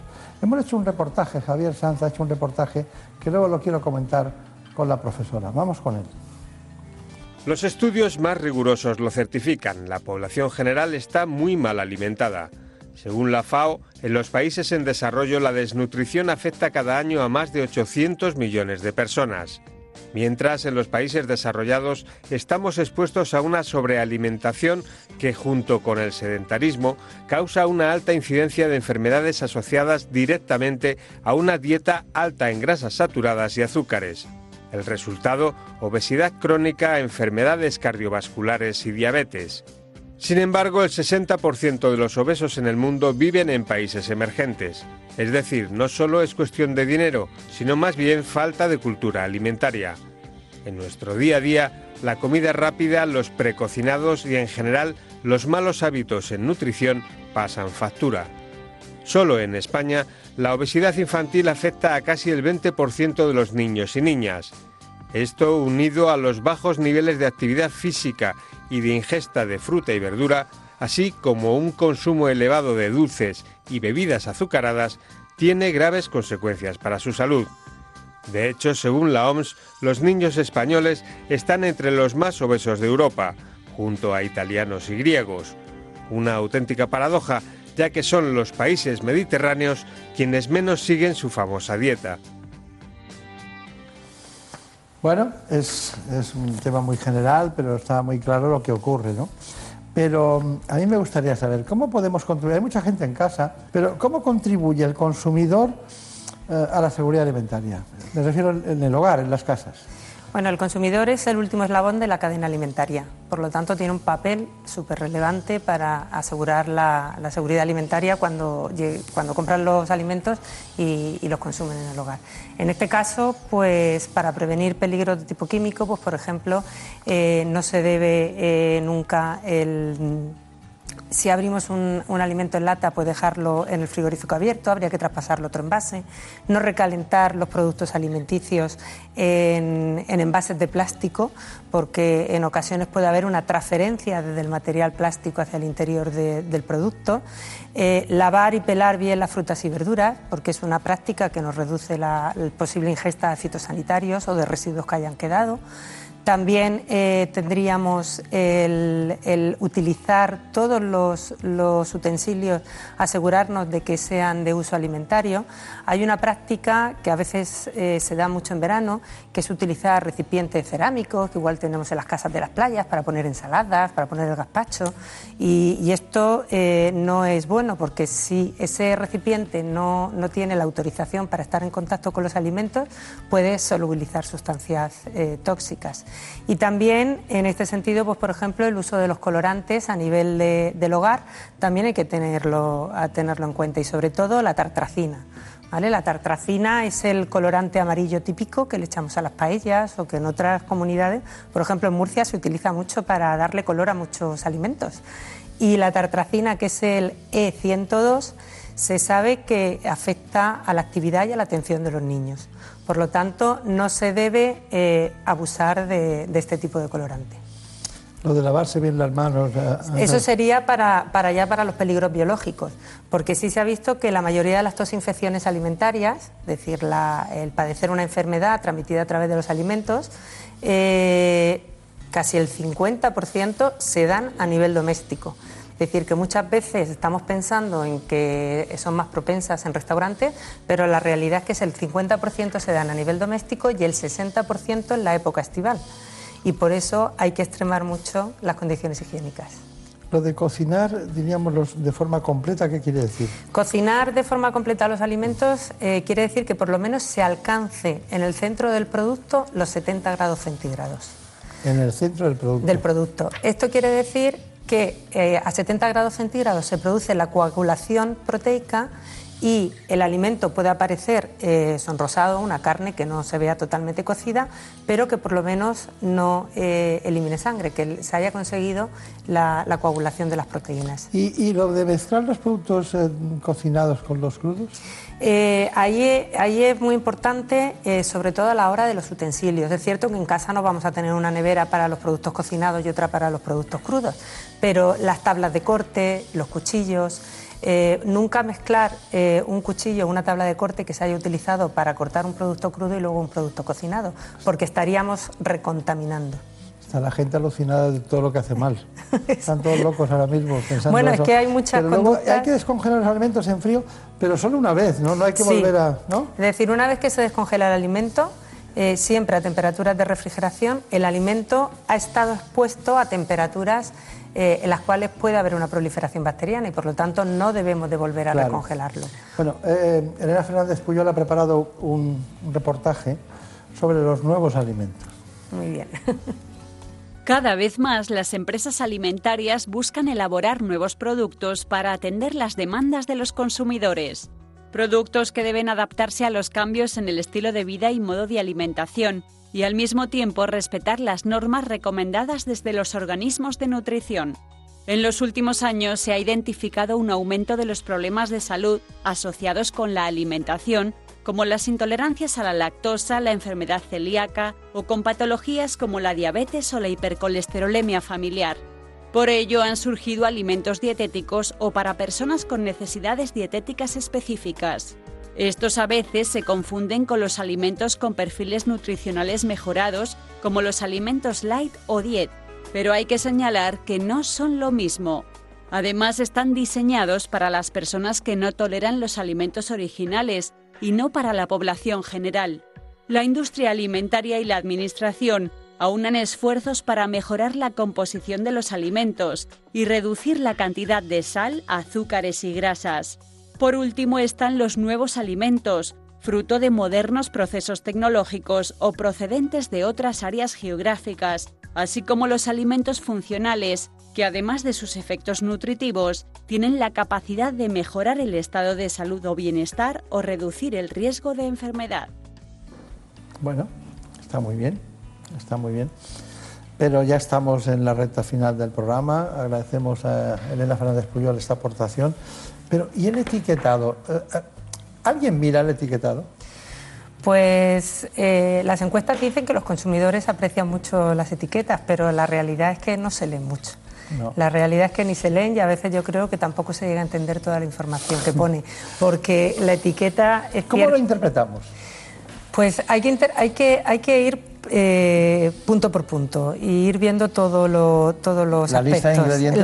La, la lista de ingredientes lo primero, es decir, para saber realmente qué producto estamos consumiendo, tenemos que ir a la denominación correcta del producto y a la lista de ingredientes. Yo hay un ejemplo que siempre pongo porque me parece como muy significativo, que es el tema del néctar y el zumo. Los consumidores muchas veces no saben diferenciar entre un néctar y, y un zumo.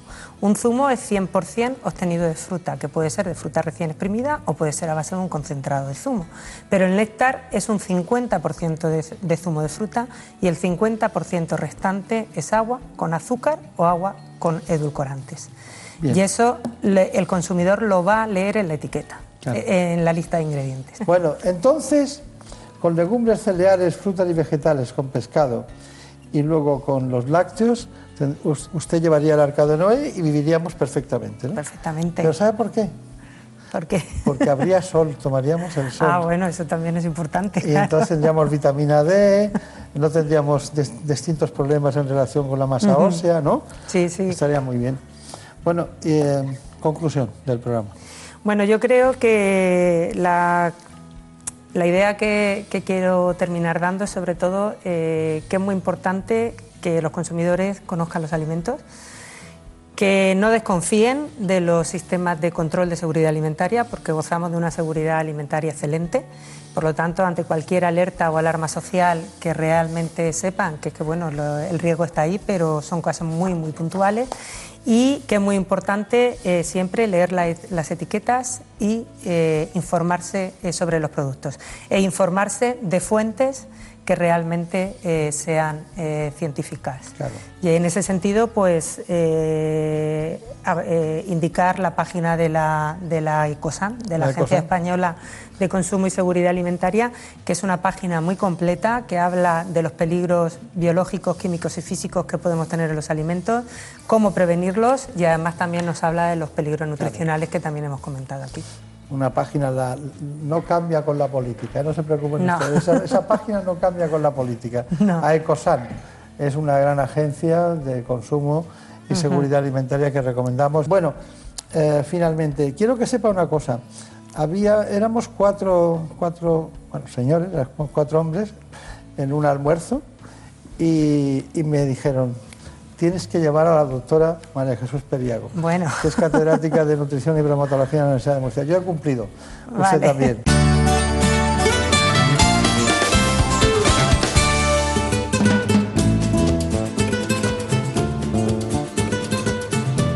Ha llegado el momento de conocer lo que publican nuestros compañeros de La Razón en ese suplemento de A tu Salud. Saludos desde La Razón. Esta semana en el suplemento nos hacemos eco de la epidemia de sarampión que asola Europa. Desde la Asociación Española de Pediatría se recomienda tomar precauciones en las principales capitales europeas, aunque los expertos aseguran que los niños españoles están bien protegidos, gracias a nuestro completo calendario vacunal. También, en la sección de alimentación, explicamos que las lentejas son para el verano, por su alto contenido en fibra y proteínas y bajo en grasa. Por otro lado, hablamos con Leoncio Arribas, jefe de radioterapia del IVO, quien apunta que hay motivos para ser optimistas en la lucha contra el cáncer. Y en nuestra contra, el director gerente de e-commerce de Cofares Digital nos explica la transformación de la botica en el mundo 2.0. Estos son solo algunos de los contenidos, pero encontrarán más información en las páginas del suplemento a tu salud y durante toda la semana en nuestra web www.larazón.es. Y con motivo de las vacaciones de verano, volveremos a hablar en septiembre. Sin más, que pasen un feliz verano.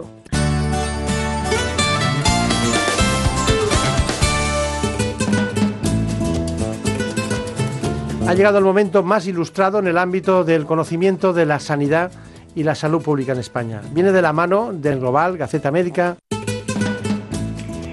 Comenzamos el repaso a la actualidad sanitaria mirando a Gaceta Médica, ya que uno de los temas que más ha interesado a los sectores esta semana ha sido un comunicado emitido por la Sociedad Española y también la Gallega de Alergología e Inmunología Clínica en relación a los fallecimientos que se han producido por picaduras de avispas asiáticas recientemente. Desde ambas sociedades llaman a la tranquilidad, destacando que la picadura de la avispa asiática no es más peligrosa que la de otras especies autóctonas y que el mayor peligro radica en que se produzca una reacción alérgica que derive en una crisis anafiláctica. También podemos encontrar en Gaceta Médica que la Federación Mundial de Neurología alerta de los efectos nocivos que tiene la contaminación sobre la salud cerebral. Señalan que, según estimaciones recientes, se producen más de 9 millones de muertes al año que se atribuyen al aire contaminado y que de estas se registran anualmente unas 27.000 en España.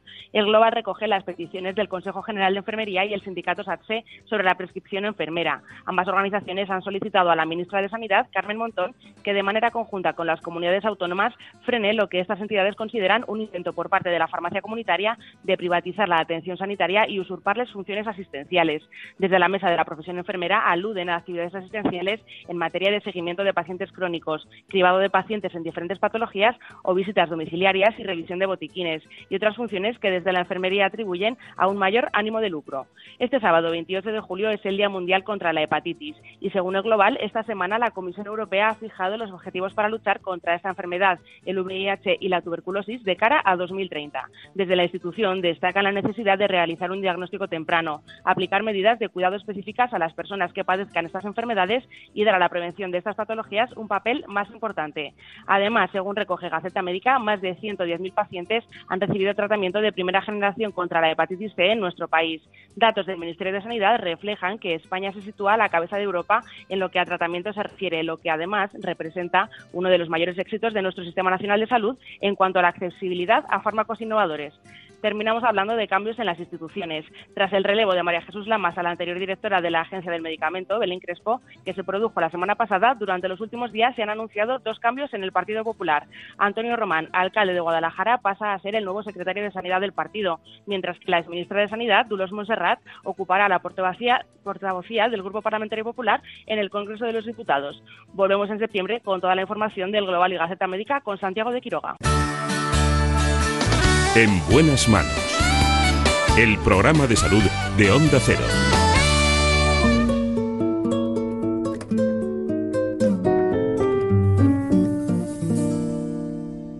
Déjame esta noche soñar contigo. Déjame imaginarme en tu labio lo mío. Déjame que me crea que te vuelvo loca. Déjame que yo sea quien te quite la ropa. ¿Por qué triunfan antes los malos que los buenos? No roce la tuya. Déjame que te Que no tenemos un manual de estilo para saber cómo somos cada cual. Porque a veces no somos lo que somos, somos lo que queremos. Déjame que te deje tenerme pena. Lo cierto es que hoy en esta mañana vamos a hablar de algo muy interesante. Lo haremos con una ginecóloga del Servicio de Ginecología del Hospital de Guadalajara, en- concretamente aquí en España, porque Guadalajara, ya saben ustedes que nos suena muchas veces a México, pero Guadalajara, España, Hospital de Guadalajara, la doctora María Jesús Cancelo. Sé la vida, probar tu veneno. Y vamos a hablar de hábitos de alimentación y de ejercicio durante el embarazo. Arrojar al suelo la copa Ya se sienta a nuestro lado aquí la doctora María Jesús Cancelo y el doctor Julio Maset para analizar con detalle un reciente estudio que desvela cómo son los hábitos de vida de las gestantes españolas. Pero antes, les propongo que oigamos algunos datos básicos de este asunto. En buenas manos. El programa de salud de Onda Cero. El embarazo es el periodo que transcurre entre la implantación del cigoto en el útero hasta el momento del parto. Son de 38 a 40 semanas en las que se producen en la mujer ciertos cambios fisiológicos, metabólicos e incluso morfológicos, encaminados a proteger, nutrir y permitir el desarrollo del feto. En este tiempo que dura un embarazo se deben realizar periódicamente controles médicos con el fin de controlar el estado de salud de la madre y del bebé y de prevenir o detectar a tiempo posibles complicaciones e intervenir en caso de necesidad tempranamente. En cuanto a la edad, según el Instituto Nacional de Estadística, la edad media para la maternidad se retrasa en España hasta los 32 años, tres más que hace dos décadas. Y además se ha duplicado también el número de mujeres que son madres superados los 40 años. Según el estudio El reloj biológico de la mujer, una de cada tres españolas considera que aún hay tiempo para quedarse embarazada por encima de los 45. Todo empieza las historias siempre tienen un origen y este fue porque leí, decía un informe, siete de cada diez embarazadas españolas, siete, no siguen hábitos diarios correctos de alimentación y ejercicio. Bueno, es el octavo estudio CINFA Salud, un informe que propicia esa compañía en relación con los hábitos y habla de la percepción y hábitos de las mujeres españolas durante el embarazo. Claro, tendríamos que buscar en primer lugar el conocimiento del embarazo en su conjunto y para eso hemos acudido a uno de los miembros de la Sociedad Española de Ginecología Obstetricia, jefe de servicio en el Hospital de Guadalajara, en España, y también profesora titular de la Universidad de Alcalá, que es eh, Alcalá de Henares, que es la doctora María Jesús Cancelo. Siempre nos ayuda cuando le reclamamos su, presencia. Es un placer. Sí, se lo agradezco mucho. Bueno, dígame, el embarazo. El embarazo eh, tiene tres grandes etapas, ¿no? Los nueve meses. Una primera, una segunda y luego una tercera. En la primera etapa, ¿cuáles son los riesgos? Sí, efectivamente, el embarazo lo repartimos en trimestres y en ese primer trimestre quizá lo que más nos preocupa son los problemas de amenaza de aborto, que algunos de ellos finalizan en pérdidas de embarazo y en aborto. También es frecuente que haya problemas de vómitos, esas náuseas, esos vómitos tan frecuentes en las mujeres, en algunas de ellas llegan a ser tan importantes que necesitan el que ingresemos a esa mujer porque realmente es que no pueden tolerar eh, ningún tipo de alimentos. Y otro de los riesgos, que es en este momento cuando se pueden identificar, son anomalías del, embrión que se está desarrollando, anomalías fetales. Está bien. Bueno, ¿y qué hacemos, eh, eh, además de, de las anomalías fetales, los vómitos? La hiperemesis gravídica, que me encanta esa denominación, ¿no? Em, y las amenazas de aborto, que a veces, ¿qué opina? A veces una amenaza de aborto eh, acaba siendo un aborto, ¿no? Y muchas mujeres se ponen muy tristes porque tienen esa sensación en el primer trimestre de que, bueno, voy a ser madre y de repente no lo son. Y hay una cierta depresión y tal. A mí que me parece que la naturaleza ha hecho algo que a veces es bueno porque en el segundo embarazo va todo fenomenal. A ver, ese es un consuelo bueno para las madres, pero no tenemos que perder de vista que una mujer que ha tenido un aborto, aunque sea muy precoz, no cabe duda que ha perdido su hijo, ha perdido su embarazo y lo viven como tal. Y tenemos que hacer la misma consideración que si esa pérdida hubiera ocurrido pues, en el tercer trimestre o incluso después de nacer el niño. Ese duelo existe en estas madres, pero es verdad lo que está usted diciendo de que en siguientes embarazos, eh, bueno, las cosas van bien. E incluso el refranero español dice que mujer movida, movida es una movición, mujer movida al año parida. Es decir, que, en ese sentido pues se trata de dar ese, punto de vista positivo, pero sí que tenemos que tener cuidado con estas mujeres porque es verdad que, el duelo le viven exactamente igual que si fuera un, un embarazo más prolongado. Lógico. Bueno, segundo trimestre, ¿qué puede pasar en el segundo trimestre? En el segundo trimestre encontramos patologías que, bueno, que son muy específicas del embarazo. Uno de ellos son los estados hipertensivos del embarazo, que es en este momento la famosa preeclampsia, o cuando se desarrolla y hay ataques importantes, la eclampsia. Otro de los temas que, a veces vemos son las malposiciones de la placenta, esas placentas previas que quedan por delante del niño y, y que bueno, van a impedir el que haya un parto, un parto vaginal. Quizás esas son las dos patologías más importantes de este segundo trimestre. Y yo creía que iba a dejar la placenta previa para el tercer trimestre. Bueno, también es que se, se, solapan. Puede aparecer placenta previa y complicaciones de la placenta previa en el segundo, en el tercero. El tercero quizá iríamos más al tema de la prematuridad, de la amenaza de parto pretérmino, que eso es la gran preocupación de este, de este último trimestre. Claro, parto prematuro. O niño de bajo peso al nacer y ese tipo que, es, que coincide con el parto prematuro. Bien, pero de todas maneras, vamos a llamar una atención, la atención de la placenta previa. Una mujer en el tercer trimestre, finales del segundo trimestre, primeros días o primeras semanas del tercero, de repente sangra, sangre roja. ¿Qué hace? ¿Qué hace? Ir inmediatamente al hospital. Esa es la, la primera medida. Porque es, es, tiene mucho riesgo, ¿verdad? Tiene riesgo, claro, tiene riesgo de, de una hemorragia importante, puede haber hemorragias muy importantes y luego, eh, claro, esa situación impide el que el feto pudiera tener un parto vaginal. Hay, es verdad que hay hay situaciones en las cuales se produce ese sangrado, pero cesa el sangrado y puede continuar el embarazo, seguir, eh, sobre todo cuando estamos hablando de una prematuridad muy importante. Claro. Pero en otras ocasiones, claro, ante ese sangrado, lo inmediato es extraer el, el feto, aunque, bueno, corremos el riesgo de la prematuridad, por supuesto, pero la salud materna, en este caso, eh, prima. Claro. Bueno, eh, estoy deseando conocer la opinión del doctor Julio Masset, concretamente sobre la encuesta de la octava estudio CINFA Salud, pero enseguida vamos a ir con él en un set que estrenamos precisamente para este tipo de cuestiones hoy, o sea que hoy estamos de estreno y está muy bien que lo hagamos precisamente con el doctor Masset. Luego seguiremos con la doctora Cancela hablando de este asunto, del quirófano en el embarazo, cuando es necesario algunas intervenciones quirúrgicas que precisan hacerse durante esa etapa también, porque puede haber una apendicitis, un problema de mama, cualquier circunstancia que sea un obstáculo. Para eso tiene que haber un gran especialista y normalmente la relación entre la cirugía y el ámbito femenino, me refiero desde los profesionales, se ve y se habla en pocas ocasiones. Hoy lo haremos aquí con ella, pero antes les recuerdo que tenemos pendiente ese octavo estudio, ese que les indicaba al principio del programa. Siete de cada diez embarazadas españolas no siguen hábitos diarios correctos de alimentación y ejercicio. Los que tenemos compañeras cercanas embarazadas sabemos que lo llevan todo a rajatabla, pero parece ser que hay siete de cada diez que no es así. Hemos preparado para ello este informe. El embarazo es una etapa en la vida de la mujer en la que es clave seguir unos hábitos correctos de alimentación y ejercicio. Pero según un reciente estudio realizado por una empresa farmacéutica española, en nuestro país el 70% de las gestantes no se alimenta correctamente y 3 de cada 10 no practican ejercicio físico. Un hábito muy recomendable siempre que se realice de forma moderada, cuidando la postura y acompañado de un correcto descanso. El ejercicio físico es importantísimo. Eh, lo primero es que vamos a aumentar el tono muscular, eso evitará muchos problemas de dolores de espalda, de, de, pesadez en las piernas.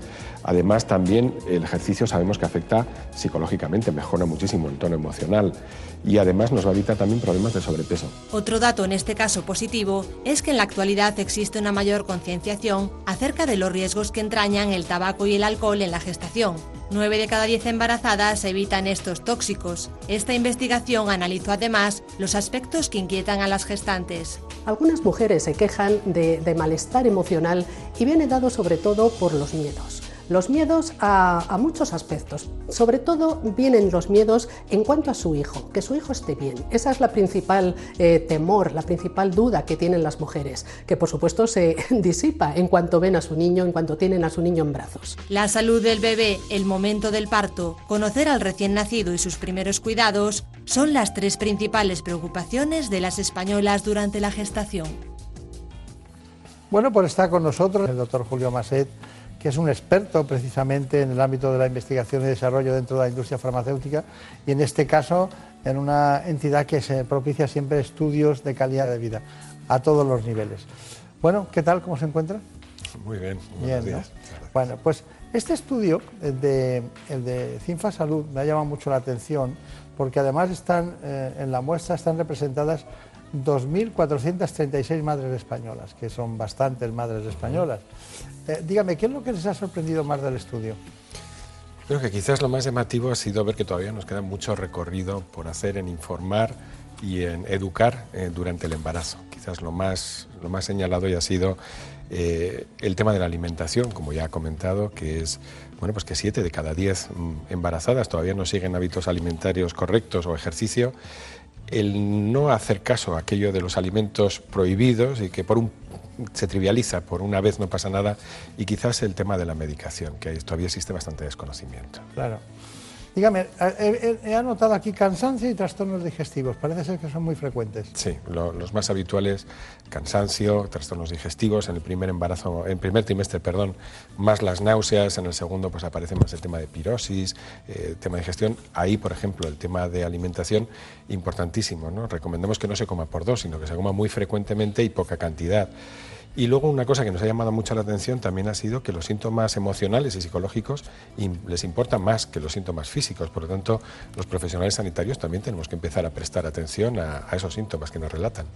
Bueno, en la encuesta de Cinfasalud, que es la octava, eh, veo que eh, se ha prestado atención a que tres de cada cuatro, este es el dato, se sienten eh, felices durante el embarazo, pero hay muchas, muchas embarazadas que consultan sus problemas a través de Internet. ¿Eso es correcto? ¿Qué le parece no correcto? No podemos evitar el acceso a Internet, pero eh, cada embarazo es un mundo, cada embarazada es un mundo y nadie mejor que, su ginecólogo, su ginecóloga, su matrona, eh, la persona que le está llevando el embarazo es la única persona que va a conocer cómo es. En Internet nos encontraremos con fuentes de ansiedad importante, tanto por noticias que no son correctas como por otras noticias que pueden ser alarmantes o consejos que no son buenos. A veces se dice, no es buena la automedicación y voy a recurrir a remedios naturales, por ejemplo, el regaliz para la digestión, y acaba causando una hipertensión.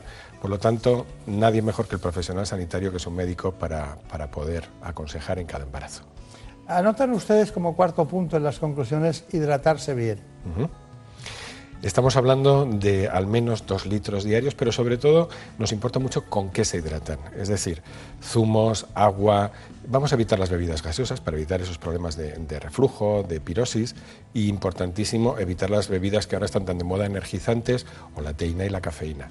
Por lo tanto, y ahora que nos viene el verano y que, las temperaturas pues empiezan a volver extremas, más cuidado que nunca con la hidratación. Está bien. Bueno, eh, hay una cuestión, lo de la automedicación. ¿Dónde está el error de la automedicación? ¿Qué es lo que hacen?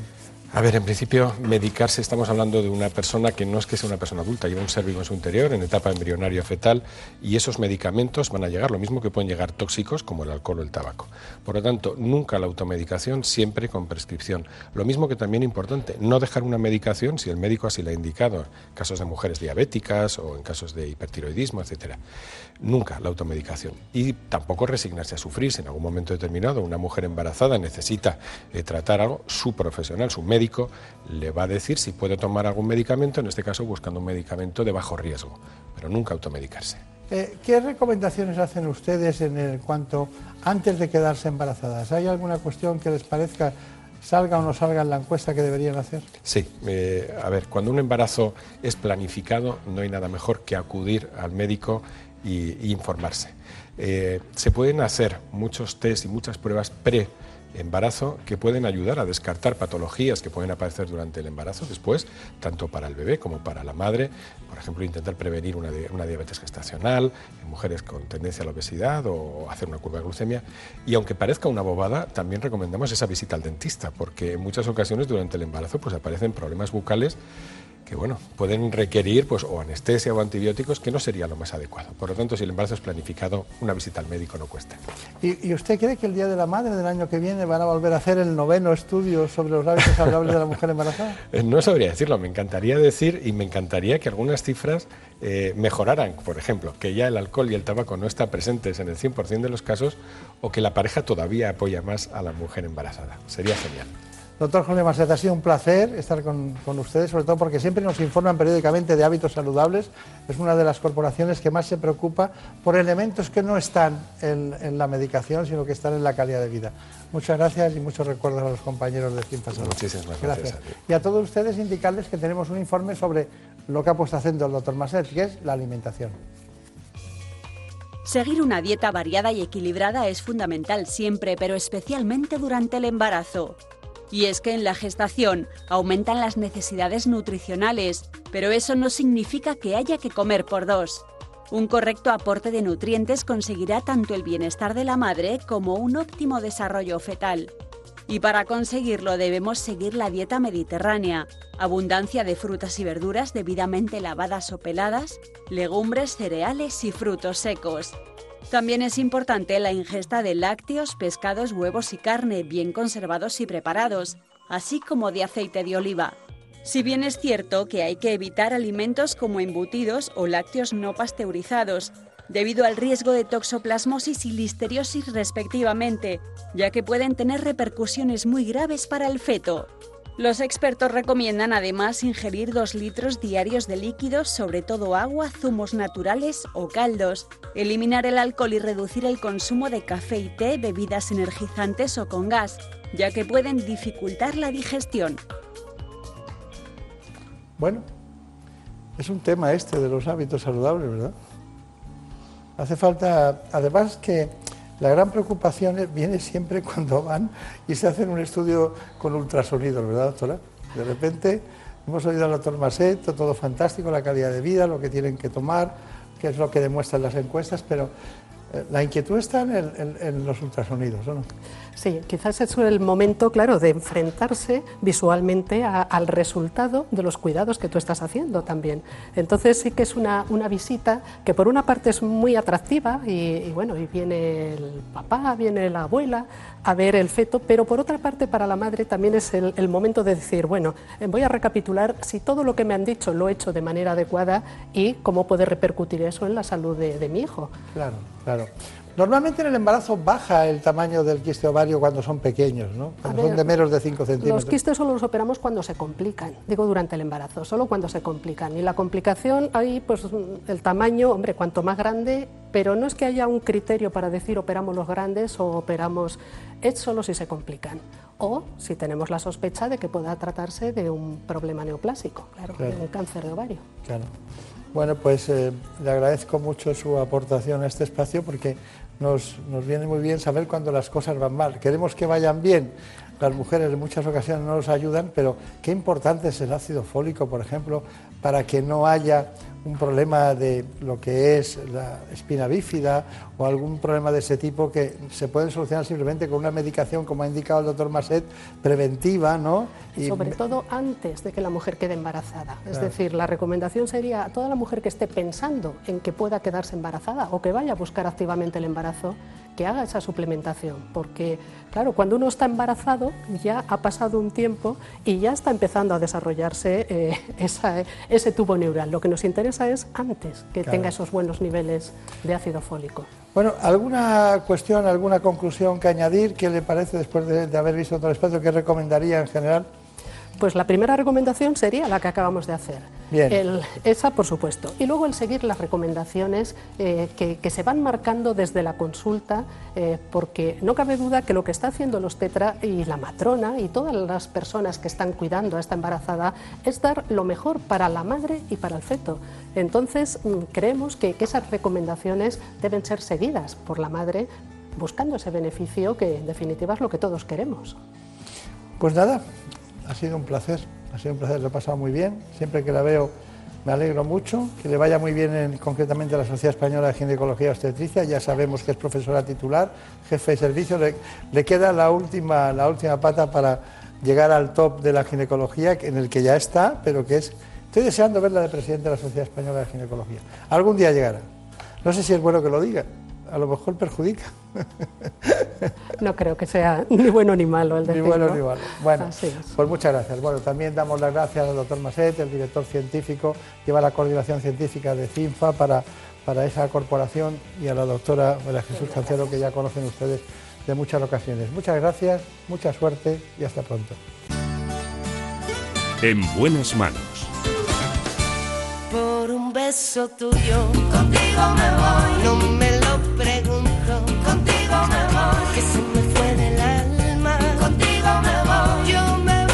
nos pasa la vida aquí juntos a los tres. Marta López Llorente. Una producción maravillosa.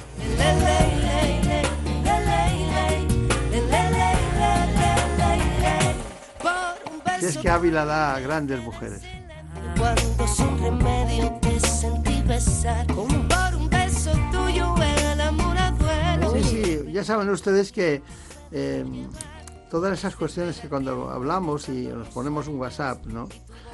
De repente nos mandamos una figurita, ¿no? y, y se pone una figurita aplaudiendo con un corazón. Por eso es lo que le ponemos a Marta López Llorente. Y Óscar Aguilera tiene, empieza a salirle el pelito blanco por los lados. es donde toca. Parece ahora ya parece un senador romano. Óscar Aguilera, la dirección técnica de este espacio. A los dos muchas gracias. Y también a los compañeros del programa ¿Qué me pasa, doctor? que se emite dentro de un rato en televisión. La sexta. No lo olviden.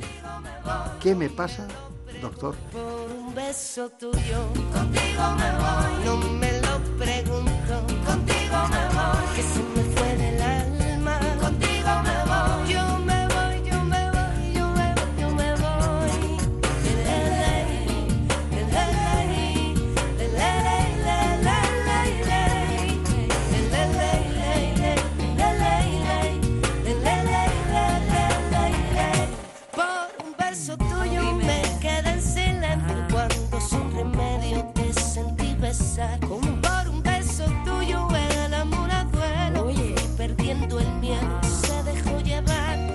Se enreda el tiempo mojando los sueños y tu boca loca me quiso engañar.